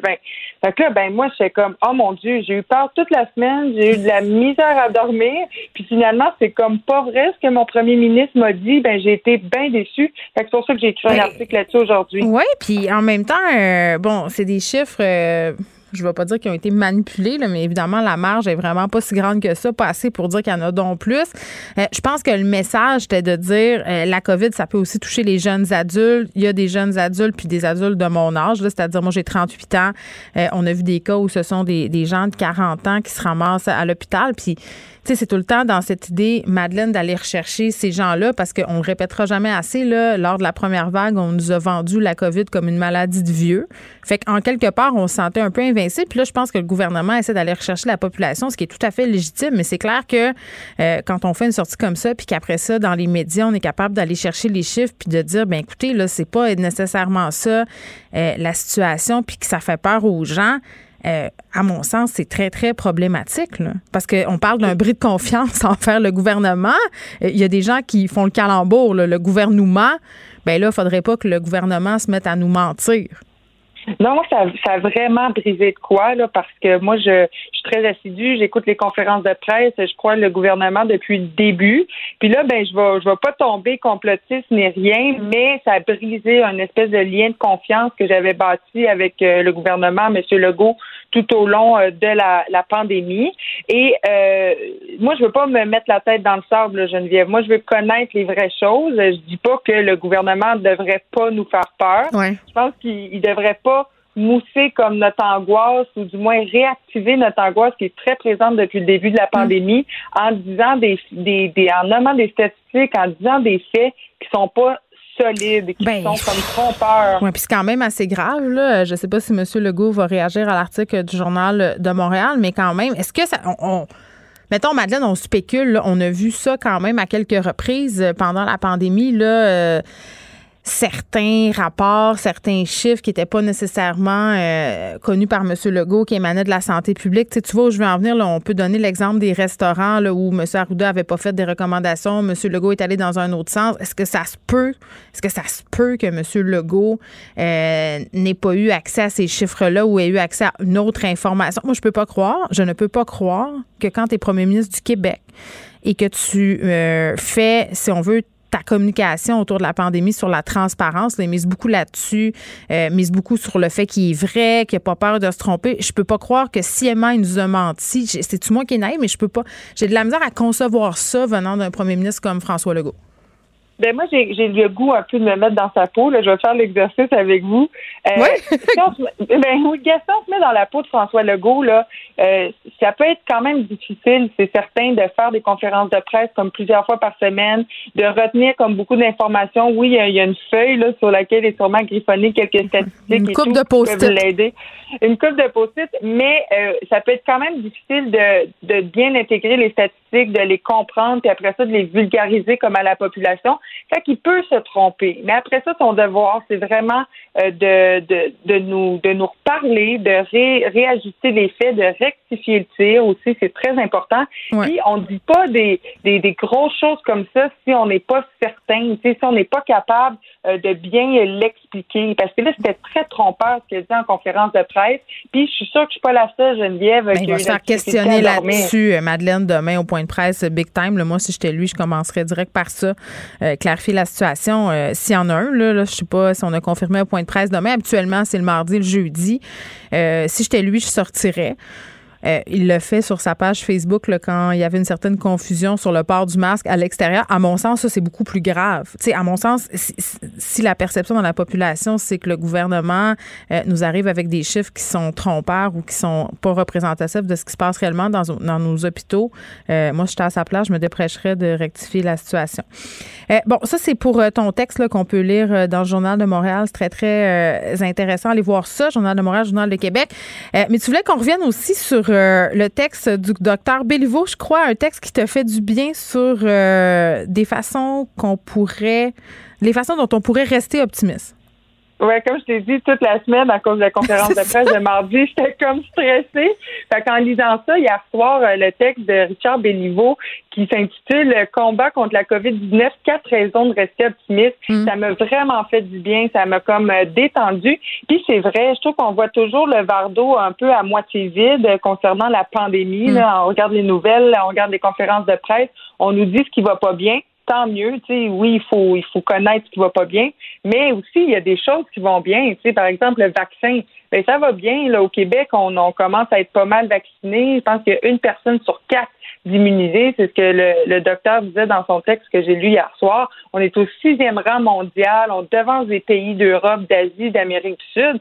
Fait que ça va ben, C'est clair qu'on est meilleur que le Brésil. Tu veux dire? Ben, non, c'est certain. Là, je veux quand on, on, se compare, on se console, un peu comme. moi, je suis tellement plus là, Madeleine, là, puis j'aimerais ça partager ton, ton enthousiasme. Là. Je pense que je vais aller lire, le docteur, le docteur Béliveau. Je l'ai pas lu encore, mais je disais euh, au début de l'émission que samedi, j'avais comme un peu pogné le, le, fond du baril pandémique. Là. Je trouvais ça très, très dur, le couvre-feu à 8 heures. Je voyais tout en noir. je regardais ce qui se passait en Ontario, puis je me disais, aïe, aïe, c'est la fin du monde, puis on s'en rend pas compte. J'étais rendu là dans ma tête, sans niaiser. Hey, mais comprends. Là, on a tout atteint le fond du baril à différents points euh, de, de, de la pandémie. bravo. Moi, c'était samedi soir. J'ai bu un peu de vodka. Ça n'a rien arrangé. Je vous le dis, ça n'a rien arrangé. Faites pas ça. Non, c'est ça. Des fois, ça empire même. Mais je te conseille vraiment cet article-là parce que euh, vraiment, ça met un bon, c'est bien expliqué, on comprend bien. Tu sais, d'habitude, euh, des fois, des articles euh, comme scientifiques qui nous expliquent pourquoi le vaccin est bien, tout ça, ben ça peut être un peu compliqué à comprendre. Puis lui, il va le vraiment, vraiment bien vulgariser. Il ah, parce qu'il nous explique là-dedans que le vaccin, c'est pas dangereux, c'est ça? Ben oui, il nous, il nous explique, il fait comme pas mal le tour de, de, de, de tout ce qui concerne le vaccin. Il hmm. parle des, euh, des thromboses, par exemple, d'AstraZeneca qui font peur, qui font peur, puis il compare ça avec un, un voyage euh, en avion de plus de quatre heures où le risque est vraiment, vraiment plus grand. on parle de 1 sur 7000 si on fait un voyage d'avion Oui, mais tu sais, il y a des gens anxieux qui pensent juste à la fois où tu vois le crash d'avion. Là. Ça, c'est moi. Euh, puis j'ai pas cette peur-là par rapport au vaccin. Moi, je continue à dire que c'est notre meilleure arme si on veut justement sortir du tunnel pandémique. Madeleine, puis l'autre côté, merci beaucoup. À demain. À demain. Joignez-vous à la discussion. Appelez ou textez le 187 Cube Radio 1877 827 2346. Hello. Cube Radio. Cube Radio. En direct à LCN. 14h30, c'est le moment d'aller retrouver notre collègue dans nos studios de Cube Radio, Geneviève Peterson. Salut Geneviève. Salut Julie. On va se parler de ce dossier. Euh, c'est vraiment euh, délicat lorsqu'on lit ça. Des mères monoparentales, euh, évidemment, qui ont des enfants qui sont incapables de se trouver un logement parce que ça dit pas d'animaux, pas d'enfants. Euh, oui, ben écoute, euh, c'est un dossier qui en fin de semaine m'a vraiment touché en plein cœur. Ça me fait sursauter parce qu'évidemment c'est très très injuste et c'est contre la charte des droits et libertés aussi. C'est quelque chose dont on se doute, euh, dont on entend parler un peu souvent à travers les branches, là, surtout euh, dans le contexte actuel ou dans plusieurs régions du Québec, on manque de logements. Tu sais, quand on parle de crise du logement, on pense souvent à Montréal. On a des images aussi là, ça a circulé des files de 40-50 personnes pour visiter des loyers, des loyers qui sont hors de prix. Euh, puis souvent, ce que ça donne comme situation, ben, c'est de la discrimination, c'est-à-dire que les propriétaires ont le gros bout du bâton pour sélectionner, entre mhm. guillemets, euh, le locataire parfait. Puis là, ça peut donner lieu à toutes sortes d'injustices comme celle-là.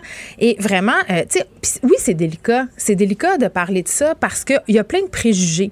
on a plein de préjugés contre les locataires, comme on en a aussi envers les propriétaires. Puis là, je veux, je veux vraiment prendre un petit 10 secondes pour dire que euh, les propriétaires, je les comprends de vouloir louer leur logement à des personnes qui ont de l'allure, à des personnes qui ont les moyens de payer, à des personnes qui vont pas endommager euh, leurs biens. Ça, je le comprends à ce bout-là, parce que quand on a payé cher pour un immeuble, qu'on l'a rénové, on veut que les gens en prennent soin. Là où je débarque, c'est quand je me rends compte que certains propriétaires ont des préjugés envers des groupes. Euh, ça peut être des communautés culturelles, ça peut être des gens qui appartiennent à une certaine religion. Dans ce cas-ci, ce sont les mères monoparentales. moi, ça me... Je vais dire ce mot-là parce que c'est le mot qui ça m'enrage carrément de savoir que des femmes qui sont avec leurs enfants ont de la misère à mm-hmm. se loger décemment. Tu sais, euh, faut jouer à cache-cache avec les proprios, faut appeler, faut pas dire qu'on a des enfants, faut se pointer toi, là. Par je prends ton exemple ben à toi, là, Geneviève. Tu te considères comme une mère monoparentale, trois enfants. As-tu eu de la difficulté, toi, de trouver un logement? Moi, j'ai pas eu de difficulté à, me trouver un logement parce que moi, je suis locataire par choix et mon proprio, je le connais. Donc, tu sais, j'ai eu zéro misère. Mais moi, quand j'ai lu cet article-là, je me suis dit, OK, mm-hmm. si moi, une fille qui peut prouver mon revenu, là, j'arrive là, euh, moi, je travaille chez Québécois, j'ai trois enfants, je, monte mon revenu. Si moi, je suis victime de discrimination, moi, une femme blanche privilégiée, imagine euh, les personnes qui sont mhm. pas dans mon privilège, comment ils doivent se faire tasser, puis comment ils doivent se contenter aussi souvent. Et c'est là que ça me déchire le cœur de logements qui sont moins adaptés, souvent dans des environnements qui sont moins sécuritaires. Donc, pour quelle raison, dans le fond? Pour la raison qu'ils ont des enfants, qu'elles ont des enfants, parce que là, ce dossier-là, il est sur les mères, euh, les mères qui ont des revenus. Là, dans l'histoire, on a une infirmière, le coudon est toujours bien capable de payer son loyer, puis elle n'est pas capable de se trouver de quoi. Mais c'est pas seulement les les familles en général ont de la misère à se loger. Pourquoi? Mais parce que les enfants, ça fait du bruit, parce que les enfants, ça brise. Tu sais, même si tu veux pas briser les enfants, ça court, ça pense pas des fois. Oui, mais à partir, tu sais, je voyais euh, un 4,5 demi mhm. sous-sol à Mascouche pas d'enfants, pas d'animaux. Ah, mais ça, ça me. Non, mais Demi-sous-sol. Donc, il n'y a personne qui vit en dessous, là. Je veux dire, si tu veux pas louer à, des gens qui ont des enfants, ben loue-le pas du tout. Ah, tu n'as pas le droit d'écrire ça. À partir du moment où tu loues. Ouais. Mais non, je sais bien, mais à partir du moment où tu loues à des gens, c'est sûr que tu vas te faire un peu abîmer des murs, des bonnes murs, des fenêtres. Oui, ça s'appelle la vie. partie de. Oui, exactement. Ça, ça fait partie du risque de louer. Ça s'appelle l'usure euh, normale. Mais tu sais, euh, cette annonce-là, où tu fais référence à pas d'enfants, pas d'animaux, tout de suite en partant de mettre sur la même ligne enfants et animaux, là, ça dit tout de quoi sur la personne qui l'a écrite, l'annonce? On, va se le dire, mhm. là, ça n'a pas ben, ben de bon sens. Puis ce qui est un peu, en tout cas, moi, ce que ça me dit, là, c'est que la place qu'ont les enfants dans notre société. on est bon pour dire, oh, on aime nos enfants. Mais as-tu remarqué, tu on veut pas d'enfants au restaurant. On veut pas d'enfants en haut nous autres parce que ça dérange. Puis moi, je vais le dire d'emblée, là, ça me dérange pas de le dire. En haut de chez nous, là, c'est un père avec ses deux enfants. Il est divorcé. OK, Puis c'est sûr que des fois, ces enfants me courent à la tête puis que ça me tombe ses nerfs, OK, mais c'est la vie. Ça fait partie de la vie. J'irai jamais dire, hey, je veux pas qu'ils courent tes enfants. Tu sais, à un moment donné, il y a une limite. C'est quoi, à 11h30 le soir, c'est une autre affaire. Mais on est intolérant mm-hmm. envers les enfants, envers les familles. On, veut qu'il y ait des familles qui s'installent dans les villes. On veut qu'il y ait des familles qui habitent les quartiers. Mais dans le fond, on veut pas les avoir. On veut pas les entendre. On dirait qu'une seule vision de la famille, c'est dans une maison en banlieue. Euh, il n'y a pas d'enfants dans les tours à condo. Il n'y a pas d'enfants nulle part. Puis moi, je trouve ça absolument. Puis je reviens à ma question de sécurité, qu'une mère soit obligée de se tourner vers un logement qui fait pas trop son affaire parce que c'est le seul proprio qui veut lui louer. Tu sais, qu'est-ce que ça nous dit? Puis va donc te plaindre après, Julie. Si toi, tu es cette mère-là qui cherche, là, vas-y, appelle la régie du logement, prouve-le que tu t'es fait discriminer, puis attends 32 années avant de passer devant la régie. Donc, tu acceptes ça, puis tu t'en vas. Tu passes à l'autre logement. C'est terrible. Merci beaucoup, Geneviève. Bon après-midi à toi. Merci. Pour elle, une question sans réponse n'est pas une réponse. Geneviève Peterson. Cube Radio. On revient sur ce dixième féminicide au Québec. Qu'est-ce qu'on peut faire pour arrêter cette vague de meurtres? On est avec Isabelle Melançon, qui est députée de Verdun, porte-parole de l'opposition officielle en matière de conditions féminines. Madame Melançon, bonjour. Bonjour à vous. Bon, on échange souvent euh, sur Twitter, malheureusement, en ce qui concerne euh, les féminicides. Euh, bon, je fais beaucoup de contenu là-dessus parce que on dirait qu'on ne sait plus quoi faire, quoi dire, comment interpeller le gouvernement pour que les choses avancent. Et vous, vous l'interpellez, le gouvernement, le Parti libéral, aujourd'hui, pour demander des mesures d'urgence, une rencontre d'urgence même avec la ministre de la Sécurité publique, Geneviève Guilbeault? En effet, j'ai demandé à Mme Guilbeault euh, d'accepter de, de, me rencontrer avec euh, les intervenants du milieu. ça fait des semaines, voire des mois, que les gens du milieu disent à quel point la situation de la pandémie hmm. va augmenter la violence conjugale. Ça fait un an qu'on est plongé en pleine pandémie. Je pense qu'on le voit. Là on le voit, on, puis honnêtement, c'est, il l'avait prédit. On nous l'avait dit que le confinement, ça voulait aussi dire pour les hommes violents une prise de contrôle de la femme. Hein. La femme va plus travailler, voit plus sa famille, ne voit plus ses amis. Euh, mais ils nous ont aussi dit, et c'est là où moi je suis tellement préoccupée, qu'il y a des phases dans cette violence-là. Et la prochaine phase, celle quand on va vivre le déconfinement, il va y avoir une perte de ce contrôle-là chez l'homme violent. Hmm. Et là, là, là, on va vraiment sentir l'augmentation de la violence.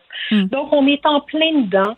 Ça fait un an qu'on le prédisait, que les, spécialistes en parlaient. Puis malheureusement, ben, dans le budget de 2021, il n'y a à peu près pas d'argent pour les maisons d'hébergement. On a annoncé 22 millions sur 5 ans, c'est 4 millions et demi par année ça va pas créer une seule place. Vous le savez, Madame. Ben, on en a parlé. oui, on a fait euh, plein d'entrevues, mais je veux revenir sur le fait que vous m'avez dit d'emblée là, que ça fait des semaines que vous sollicitez une rencontre avec Mme Guilbeault, avec le gouvernement. Moi, j'avais l'impression là euh, qu'au niveau de la violence conjugale, il y avait un certain travail transpartisan qui se faisait. Là. on a eu ce comité qui a été mis sur pied là, pour lutter contre les violences conjugales, les violences faites aux femmes. Euh, vraiment, j'étais sur cette impression-là qu'on travaillait ensemble. Est-ce que je dois comprendre que ce n'est pas nécessairement le cas ou que ce n'est plus le cas?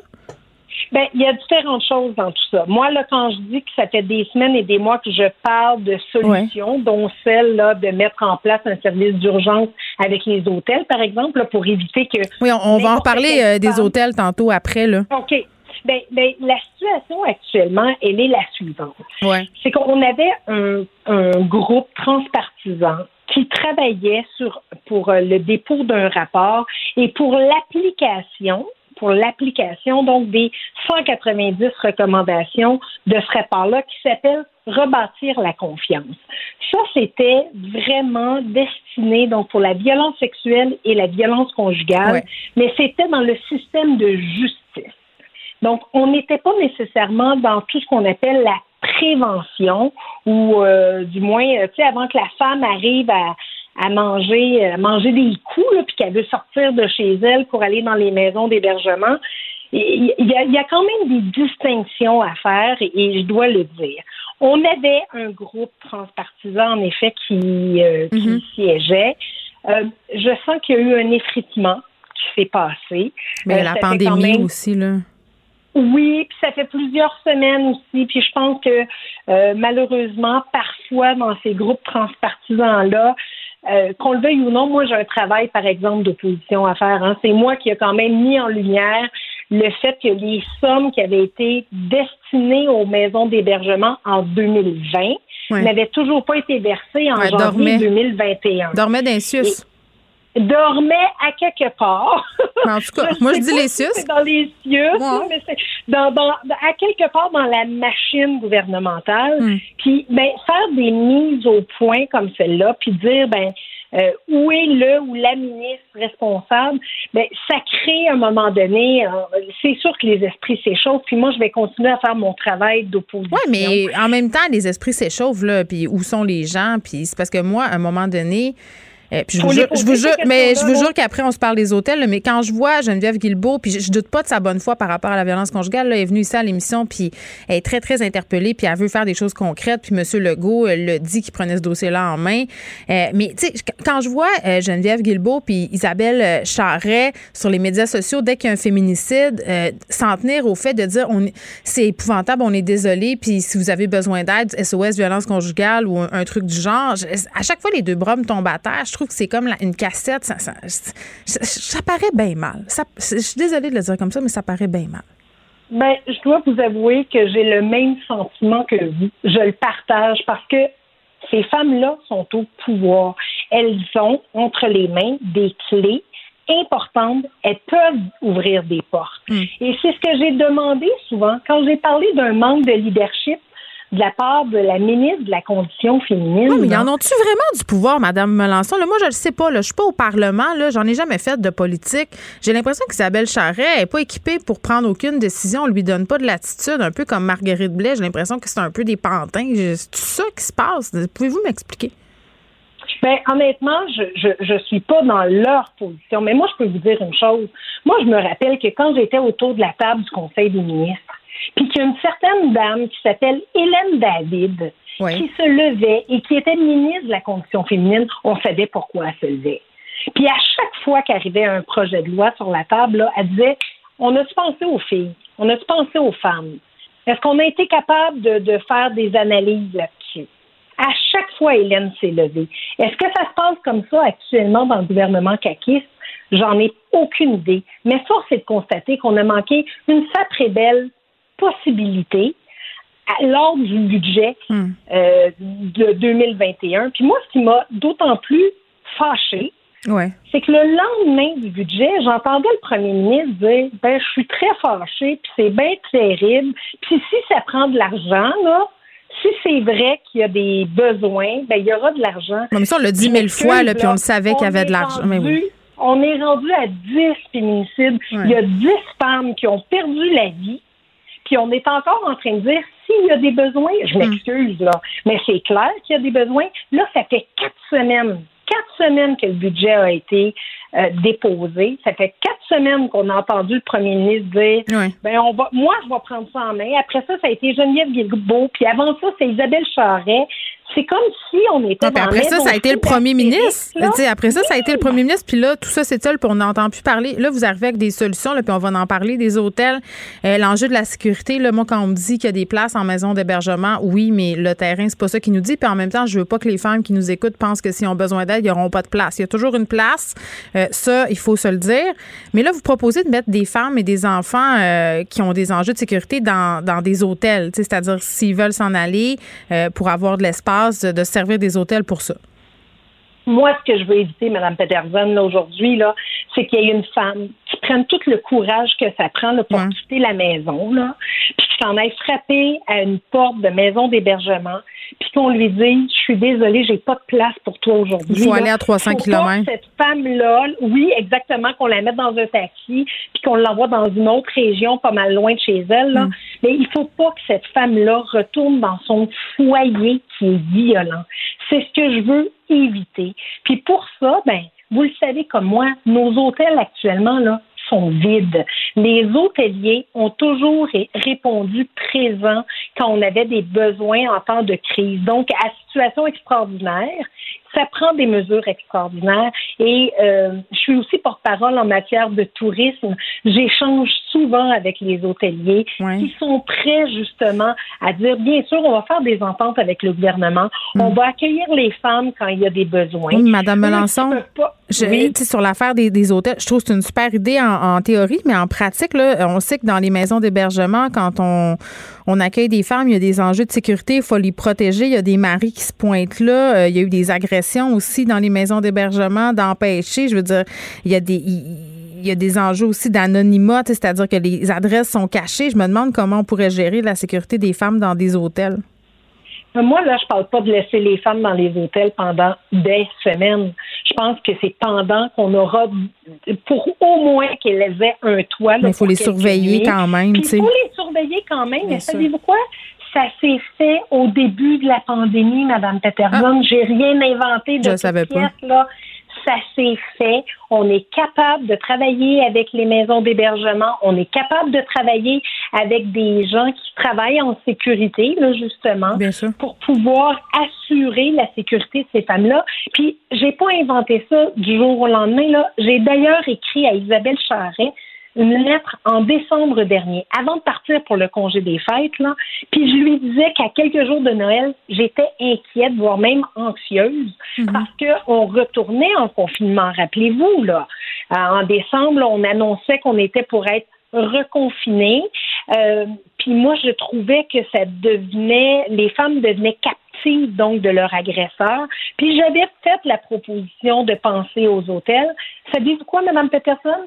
J'ai même pas eu de réponse à la lettre que j'ai remis en main propre. Ben c'est peut-être. à Puis moi, j'ai rien Charret. contre Isabelle Charret personnellement. Là, je pense que c'est très important que je le spécifie parce que des fois, j'ai l'air de m'acharner sur son cas, mais je pense pas que de donner tous ces mandats-là, tous ces, de faire porter tous ces chapeaux-là à une personne, euh, c'est une bonne chose. C'est une, c'est une fille qui vient du milieu des sports, euh, Madame Charret, là. Puis je veux rien enlever, mais c'est peut-être. En tout cas, moi, je pense pas que ce soit la femme de la situation. C'est pour ça que Geneviève Guilbeault euh, s'en est mêlée. Puis quand un premier ministre prend la peine de dire, ben je prends le dossier en main, c'est parce que visiblement là, il y a l'impression. Il y a des aveux. Ben, un peu. Ben, disons-le. C'est ça. Isabelle Ben Melançon, oui. merci.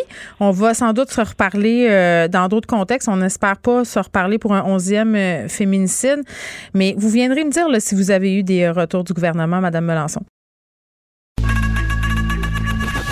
Geneviève Peterson.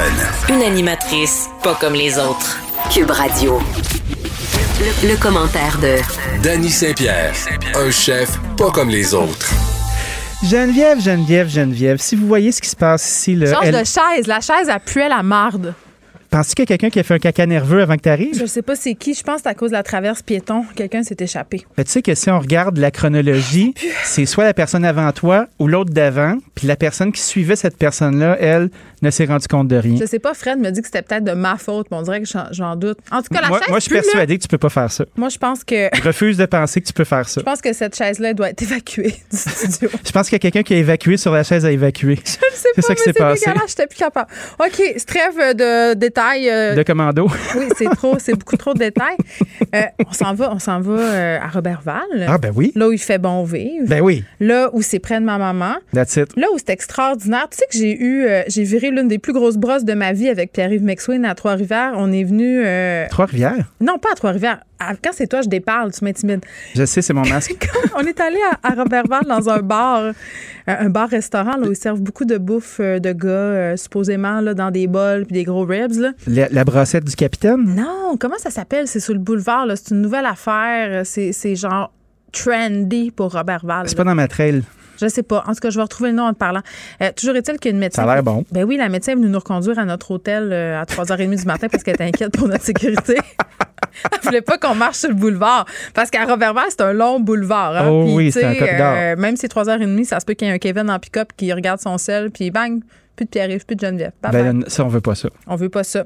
Mais toujours est-il que euh, Robertval est un haut lieu de gastronomie. C'est ce que les gens savent. Il y a toutes sortes de petites affaires. Pour vrai, là.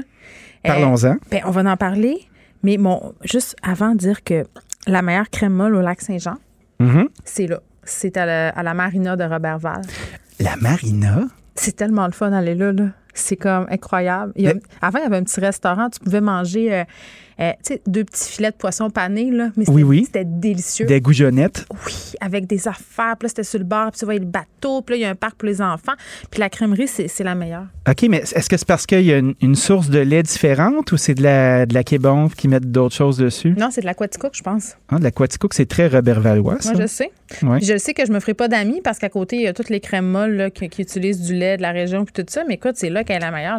Qu'est-ce que tu veux que je te dise? Moi, je suis une fille vraie. Je suis les vraies Tu affaires. peux pas, euh, tu peux pas te battre contre le progrès à un moment donné. Non, mais euh, c'est ça. Puis à Robertval, il y a toutes sortes de choses, dont cette nouvelle boucherie. Puis c'est de ça que je voulais qu'on parle. Puis je me demande si ma mère va y aller. J'essaie de l'inciter. Ma mère est très fidèle euh, à sa boucherie. Ben, de Le Draveur, c'est ça le nom de la place où j'avais pris trop d'alcool. Le draveur, Oui, cet endroit où on mange des quantités de viande. Incroyablement trop intense. Y avait-tu du monde avec des tatous de face? Il y avait des gens avec des manches de tatou. Il y avait toutes sortes d'affaires. Je Ah me oui? fondais dans le décor. Des barbes? Tout le kit. Des, grosses, des bracelets de cuir? Oui, mais il y avait des gens, euh, surtout c'était, pré-pandémique, évidemment. là, il y avait des gens euh, de du coin de Montréal, puisque l'été, euh, tout le Québec se ramasse au lac Saint-Jean. Ben oui, et on les comprend. Parce qu'on sait recevoir. Ouais, c'est le fun. Hein. Christy, elle est Ça par chez coûte vous. pas cher au draveur, tu peux boire. Tu peux boire. Ouais, fait que là, j'ai l'air d'une alcoolique, mais, euh, Mais ce soir-là, on l'avait échappé, comme on dit, très depuis, solidement. depuis que tu as changé de chaise, là, t'es plus pareil. Non, mais ça s'est arrêté de puer. Ouais. C'est drôle parce que tu serais supposé avoir une draft qui. euh, non, mais je vais la tasser plus parce que je la sens encore. Je pense qu'on devrait la tasser à l'extérieur du bureau. On la roulera Ceci avec dit- toi à ta sortie? ouais, je vais mettre de la poudre à pied dessus qui traînait momentanément. Une boucherie qui s'appelle Les Chefs, toi, chose. Comme Euh, l'émission? Pareil comme l'émission. Oh, ils ont-tu le droit? Ben, pourquoi pas? Ben, je pose la question. Ça s'appelle Les Chefs, c'est à Robertval. Il y a Carl Murray. Carl Murray, c'est une légende vivante de la restauration. Ça fait au-dessus d'une trentaine d'années qu'il cuisine. Plein de positions, sorti des livres. Retrouvé un camarade de classe d'il y a 35 ans, Robin Larouche.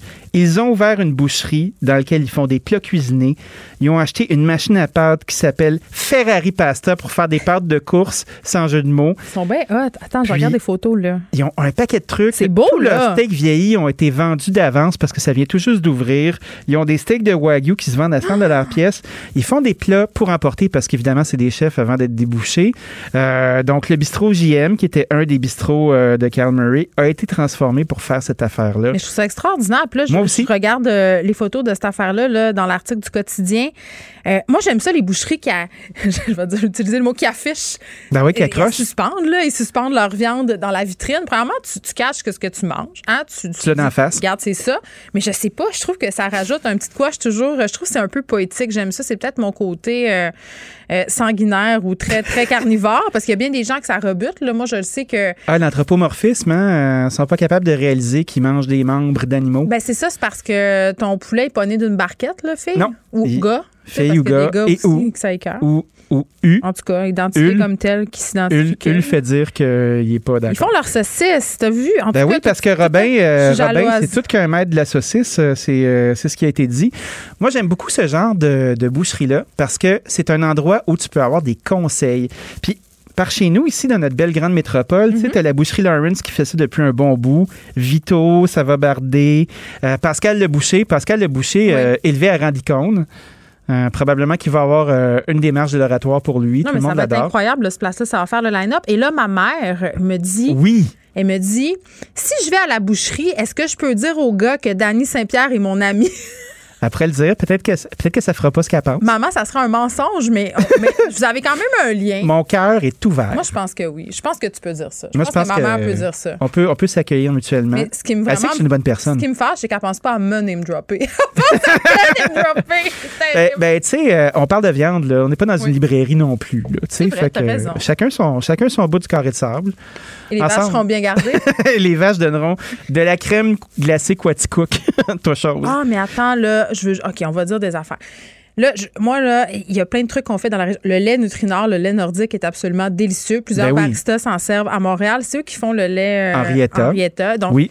euh, vraiment très, très bon. Très bon. Euh, les fromageries Perron, ils ont un magasin de poutine à Saint-Prime absolument extraordinaire. La crème euh, glacée, pas piquée des verres à côté. Tu vois, Je je me reprends, là. Après ça, fromagerie Boivin avec son petit crémeux, on n'en parle toujours bien pas assez, là. J'adore. Euh, laiterie de l'abbé, là, ils font une crème glacée maintenant, absolument Oui, extraordinaire. le festin. La saveur aux bananes, un peu weird, la gang. Je vous le dis, là. Es-tu pas- jaune? Elle est jaune, bizarre. Elle goûte l'antibiotique aux bananes. Même mes enfants l'ont pas aimé. C'est mon seul bémol. Mais le reste, là, extraordinaire crème glacée. Garochez-vous là-dessus. Mais la crème de la laiterie de l'abbé.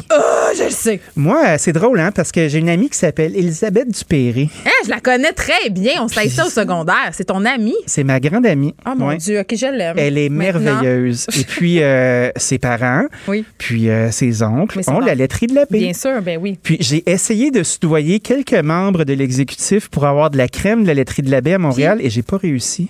Ben non, mais c'est ça. Puis fin de non-recevoir. J'étais en beau fusil. C'est, tu sais quoi, un des plus grands drames de ma vie? Non, dis-moi. C'est qu'on n'ait pas de caille Nutrinor à Montréal. Quand tu vas au Saguenay, là, il y a quelque chose qui s'appelle la salade aux cailles. OK? Ouais, moi, j'ai pas, j'ai pas compris ce bout-là. Pourquoi? Ben, peut-être que j'en ai pas mangé de la bonne. C'est pas arrivé. Je vais t'en faire ça, manger puis la de salade à la crème aussi, je fais comme. Et où l'acidité, euh, les enfants? Qu'est-ce qui se passe? Il n'y a pas besoin d'ac- d'acidité, il y a juste besoin de poivre. Puis ben du sel, puis des radis. Je t'en ferai une. Et verra, C'est parce oui. qu'il faut que tu matches avec la bonne affaire à Ouais. côté. Ben, moi, c'est un macaroni à pâte là, de mon beau-père Jean Vautier. Non, ça, ça va pas. Non, ben je comprends. Macaroni à pâte, oui, mais je pense Ouais. pas que c'est le meilleur body de la salade à la crème ni de la salade au caille. OK, c'est qui le meilleur body?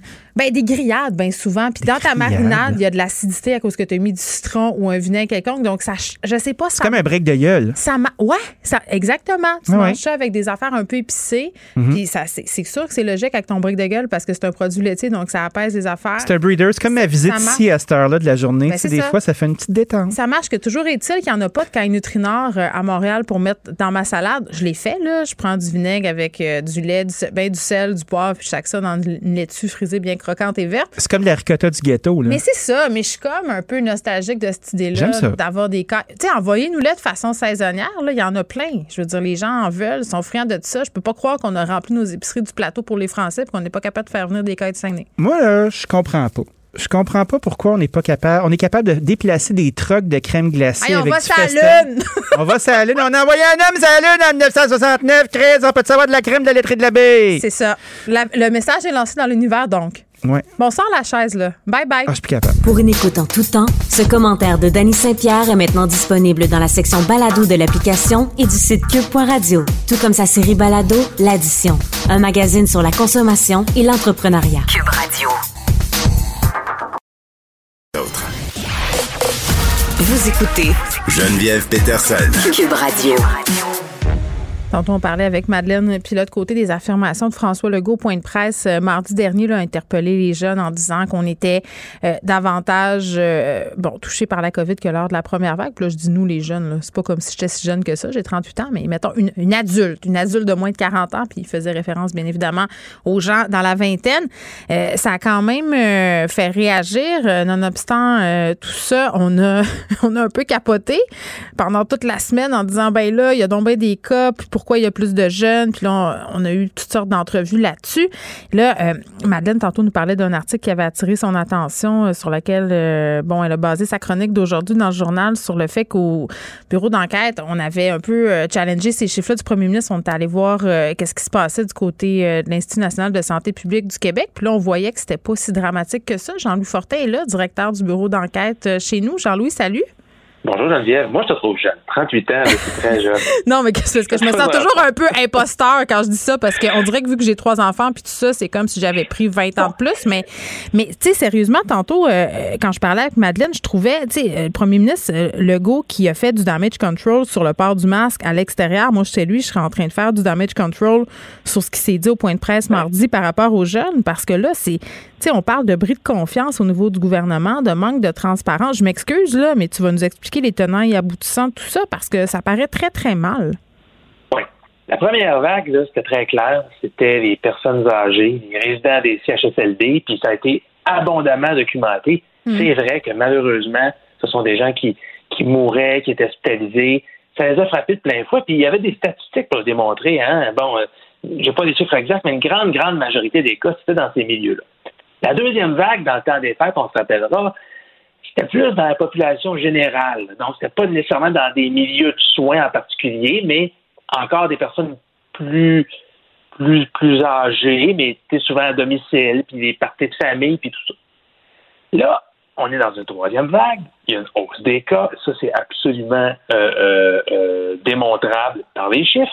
Mais euh, j'ai l'impression que François Legault essaie, essaie là, depuis quelques jours, depuis quelques semaines, de, de donner un, un thème à cette troisième vague-là. Parce que, tu sais, si les personnes âgées sont vaccinées, euh, si on, les gens font plus attention, font pas de partie de rassemblement, mais sur qui on pourrait faire euh, passer le, le, bonnet d'âne? Sur qui, euh, mais... qui, pourrait prendre le blanc? Mais c'est vrai qu'il y a toujours une thématique, ça, tu as tellement raison. Euh, quand on s'attarde à ça, on le voit bien. Mais il y, avait cette étude qui a été faite par l'INSPQ, là, où on disait que la moitié des jeunes adultes, si je ne m'abuse, ne suivaient pas les mesures sanitaires entièrement, c'est-à-dire fréquentaient d'autres personnes. Donc, c'est pour ça, je pense, l'idée du gouvernement d'interpeller les jeunes puis de s'adresser à eux en même temps. Oui. Puis, euh, bon, au bureau d'enquête, donc, si tu savais depuis un an le nombre de tableaux Excel qu'on maintient, qu'on met à jour régulièrement, c'est impressionnant. D'ailleurs, je tiens à dire, on a une équipe de recherchistes qui est formidable parce qu'au-delà des, des, données que l'INSPQ nous transmet, des fois, le format change, puis on, on, met vraiment à jour des statistiques. Puis, on a regardé depuis le début de la pandémie parce que la semaine passée, là, quand François Legault parlait des jeunes, il n'y avait pas d'ambiguïté. Il a passé un point de presse à nous dire à quel point là, c'est important que les jeunes respecte parce que c'est on avait l'impression que c'était rendu une maladie de jeunes. Mais que c'était dangereux pour les jeunes. Oui, oui, tu sais, puis il parlait des hospitalisations, puis il disait en nombre absolu, puis il insistait sur le nombre absolu. Le nombre de jeunes a comme doublé si on compare avec le pic de la première vague. Puis là, tu dis un instant, en nombre absolu, est-ce qu'il y a deux fois plus de gens qui sont admis à l'hôpital qu'en première vague? Fait que quand on voit la première vague, quand on était au sommet de la première vague, il y avait 173 nouvelles hospitalisations dans la semaine euh, critique, si on veut, en avril 2020. Mm-hmm. Puis la semaine passée, il y en a eu 159. Donc, il y a même moins de jeunes en nombre absolu qui sont hospitalisés que dans la première vague. Puis là, il revenait à la charge, deux, trois fois dans le point de Mais attends, il l'a dit, il l'a dit, là. Mais là, il faut comprendre, ça fait un an qu'on vous dit soyez solidaires des plus vieux. Mais là, actuellement, c'est votre santé qui est en jeu. Tu sais, j'entends ça, là, puis je me sens vraiment très, très interpellée. Je me dis, l'heure est grave et tout ça. Puis, tu sais, je sais pas. Puis, tantôt, je spéculais, là, puis corrige-moi si je me trompe, Jean-Louis, mais je me disais, tu sais, M. Legault qui, mise tellement sur la transparence et tout ça, qui n'a pas peur de reconnaître ses erreurs. Puis, on a vu à quelques occasions, lors de la gestion de crise, que, bon, il y avait peut-être des problèmes de communication entre la santé publique puis, puis M. Legault puis les membres de son gouvernement. Euh, est-ce que ça se peut qu'on soit face à une situation euh, telle que décrite, là? C'est-à-dire que M. Legault a peut-être, je sais pas, moi, mal compris ou pas eu accès au bon chiffre. Je, ne peux pas croire. Ben, j'ai l'impression qu'il aurait peut-être fallu trouver une autre façon d'insister sur le fait qu'il faut que les jeunes fassent attention quand même. Ne serait-ce que parce que hein, les jeunes, dont toi et moi, on peut être un vecteur de transmission bien, euh, évidemment, non intentionnel pour des personnes plus vulnérables. Mais mais mais il y a une chose qui est sûre, euh, il y, a, même si effectivement il y a des jeunes qui peuvent avoir des complications graves. On en a vu là. Je pense que les médias, oui. Puis les médias en général, on le fait bien. C'est-à-dire que il y avait une jeune, une jeune femme de 24 ans à peine qui a eu des sérieuses complications. Un homme dans la trentaine la semaine passée aussi. On les raconte régulièrement, ces histoires-là, mais ce sont des exceptions. Il ne s'agit pas d'être vidéo et de dire la COVID, c'est pas grave, peut-être tu pètes le party. Pas du tout. on ne veut pas être irresponsable.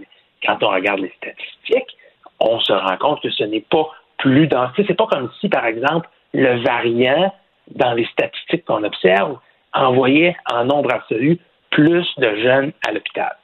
Par contre, je te ferai peut-être sur une note, positive, quand on regarde le nombre d'hospitalisations présentement, c'est vrai que la proportion des jeunes en pourcentage a augmenté. Mais c'est parce que les personnes âgées n'y vont plus à l'hôpital. Ça, je trouve ça réjouissant. Ils sont vaccinés. Nos aînés, présentement au Québec, par exemple, si je prends les 80 ans et plus, mm-hmm. sont vaccinés à 90% Bref, l'opération vaccin est à peu près complétée pour la première dose. Mais il y a presque plus de nouvelles admissions à l'hôpital pour ces tranches d'âge-là. Donc ça, c'est magnifique. on dit, ben, quand, toute la population euh, va être vaccinée, ben, on, le voit en Israël présentement. Là, le Béliveau, avec sa chronique ce matin dans le journal, expliquait bien. Il y a vraiment, on parle plus, c'est plus qu'une lumière au bout du tunnel. Il y a certains pays où ils sont rendus au bout du tunnel de plus en plus. Alors, oui, il faut continuer de faire attention. Oui, toutes les mesures prescrites par la santé publique sont bonnes, mais il ne faut pas faire peur aux gens en, laissant entendre que, c'est une maladie qui, en nombre absolu, est plus dangereuse pour les jeunes là qu'elle l'était en janvier. Non, c'est tout le temps ça. l'année passée. C'est tout le temps ça le défi. Là. Tu veux pas dorer la pilule au monde parce que les gens sont tannés, puis tu veux pas non plus tomber dans le régime de terreur là, où quasiment tu remplir des affaires pour un peu faire réaliser au monde qu'on n'est pas sorti du bois. Là, je pense qu'avec les variants, le gouvernement était très, très inquiet. Il voulait engager la population. Euh, mais là, évidemment, euh, comme je le disais tantôt, ça fait un peu bizarre d'avoir euh, des affirmations comme ça, puis qu'un média arrive par en arrière en disant écoutez, si on regarde les chiffres, c'est pas ça la situation du tout. Puis ça m'étonne aussi qu'on n'ait pas de réaction plus forte que ça.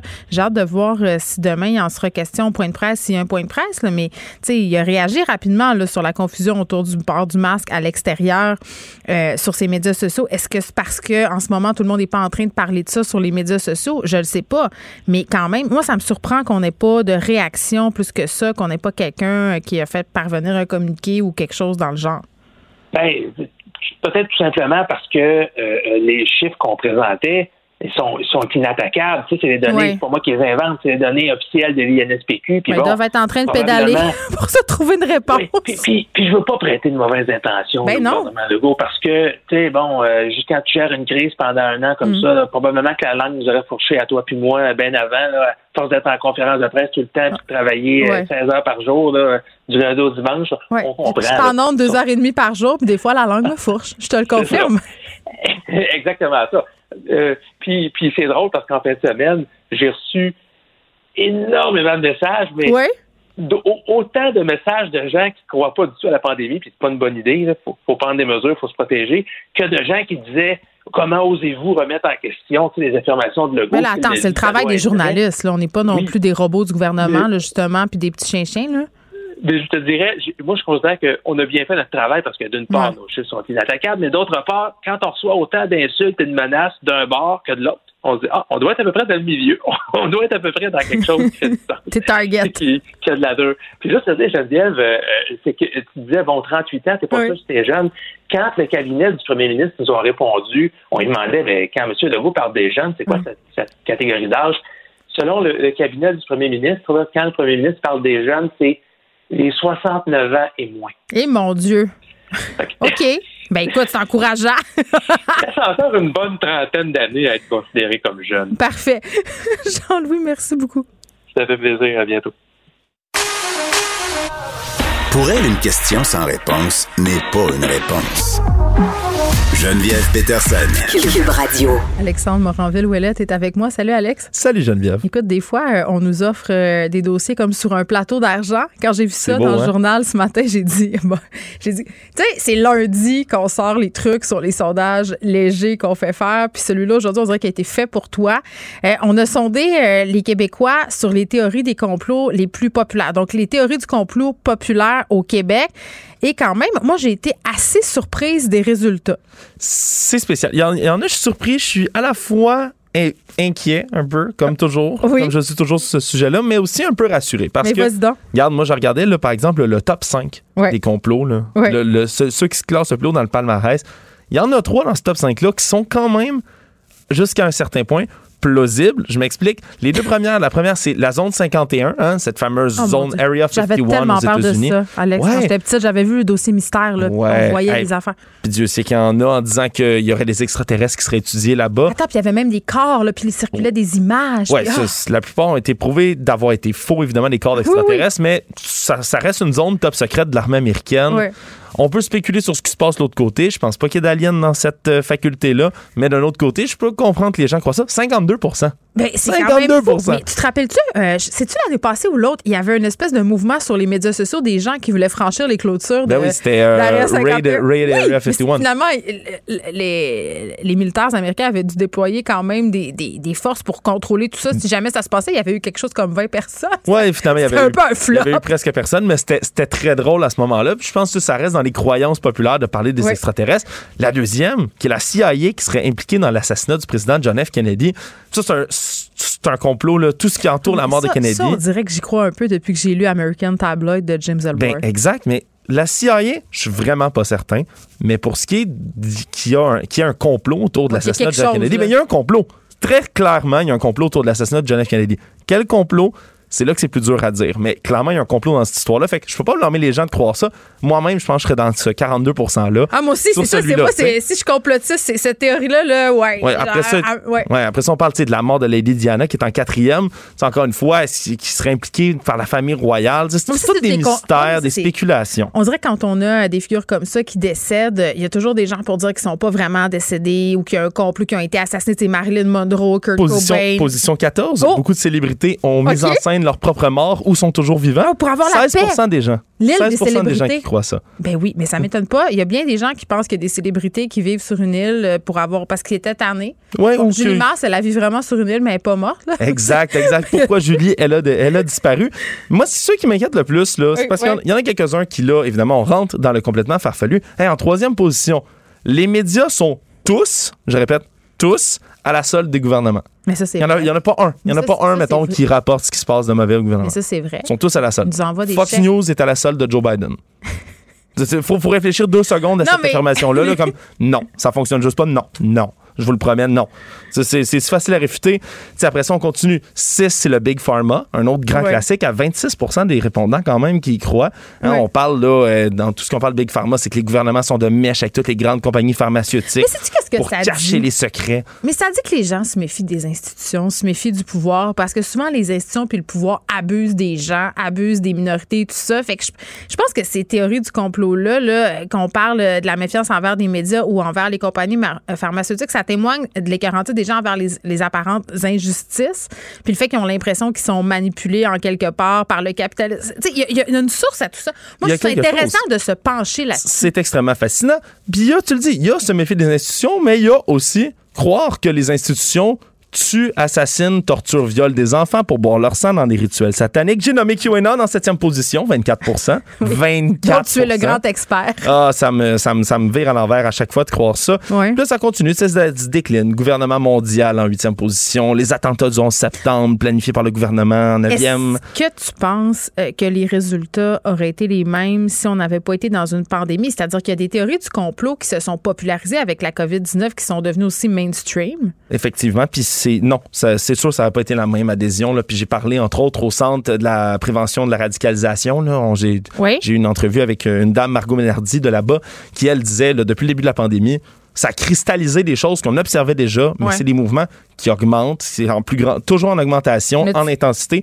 Des gens qui sont seuls chez eux, puis tout ce qu'ils ont à faire, dans le cas de QAnon, on appelle ça faire du doom scrolling, c'est-à-dire de prendre son téléphone, puis juste de rafraîchir ton feed d'informations sur les réseaux sociaux, puis on parle de fils d'informations souvent qui sont complètement faux, frauduleux, des, fausses informations quand tu es quelqu'un qui, qui tripe sur les théories du complot. Quand on, en a déjà parlé ensemble, si tu commences à regarder certains types de contenus, les algorithmes te présentent des contenus similaires. Donc, si moi, à un moment donné, un après-midi, euh, je décide que je lis quelque chose sur le nouvel ordre mondial, par exemple, parce que je suis tombée là-dessus, ben après ça, ils vont me suggérer toutes sortes de contenus. Puis c'est comme ça que les gens s'enfoncent dans ce qu'on appelle le rabbit hole. Mm-hmm. Euh, mais, tu sais, euh, est-ce qu'on a euh, encore des théories sur. Ben là, tu avais Area 51, là, mais tu sais, les, les, ovnis, euh, le fait que euh, les, les, chemtrails, ça, c'est-tu là-dedans ou on est moins là-dedans? Il y avait l'affaire que les Américains n'étaient jamais allés sur la Lune. Ça, c'était bien populaire il y a une couple d'années. Jamais allé sur la Lune. Ça se retrouve en 13e position à 17% Puis oui, chemtrails, je suis content de voir que seulement, je mets un gros guillemet, 10% Les chemtrails, pour ceux qui ne savent pas, c'est le fait que les, les gouvernements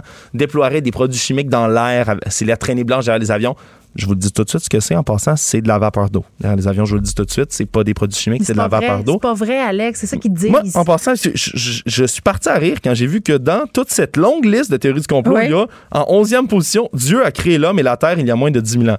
Puis ça, en passant, c'est écrit dans un livre, le livre le plus populaire de tous les temps qui s'appelle la Bible. Ils l'ont mis dans cette longue liste-là. C'était le livre de Marie-Lou, le livre le plus Non, ils l'ont mis à 18% À 18% il semblerait-il. Fait qu'ils ont mélangé ça euh, dans ce, hein? dans ce grand paquet-là. Mais content de voir, disons, là, que vers la fin, il y en a d'autres aussi qui m'ont bien fait rire. 18. Les élections au Québec sont toujours truquées. À 12% d'adhésion. Il y a 12% des gens, selon le sondage, qui pensent que toutes les élections sont décidées d'avance depuis le début, puis ça sert à rien. Mais je suis pas étonnée. Alex, quand je te parle de désintérêt, puis je te parle de désengagement, euh, les gens qui ont l'impression qu'ils n'ont pas de pouvoir, que peu importe pour qui ils votent, c'est tout le temps la même affaire. Tu sais, les scandales de corruption qu'on a eus, euh, la collusion, tu sais, je veux dire, c'est sûr que c'est un terreau fertile pour que des personnes commencent à faire des recherches, tombent sur des textes où on remet tout ça en question, et là, se disent, ben écoutez, dans le fond, les élections, c'est truqué, il y a quelqu'un qui comprend. Pourquoi j'irais voter, moi? Hein? Pourquoi? Ben, ben c'est ça, tu Fait qu'à un moment donné, euh, c'est bien beau rire des théories du complot, mais moi, j'aime bien qu'on s'attarde à pourquoi elles sont autant populaires et surtout pourquoi elles sont populaires à ce temps-ci, alors qu'on vit une grande période d'incertitude. Alexandre, on t'écoute dans quelques instants avec Mario. C'est tout pour nous. On se retrouve demain à 13h. Merci les auditeurs d'avoir été là. Cube Radio.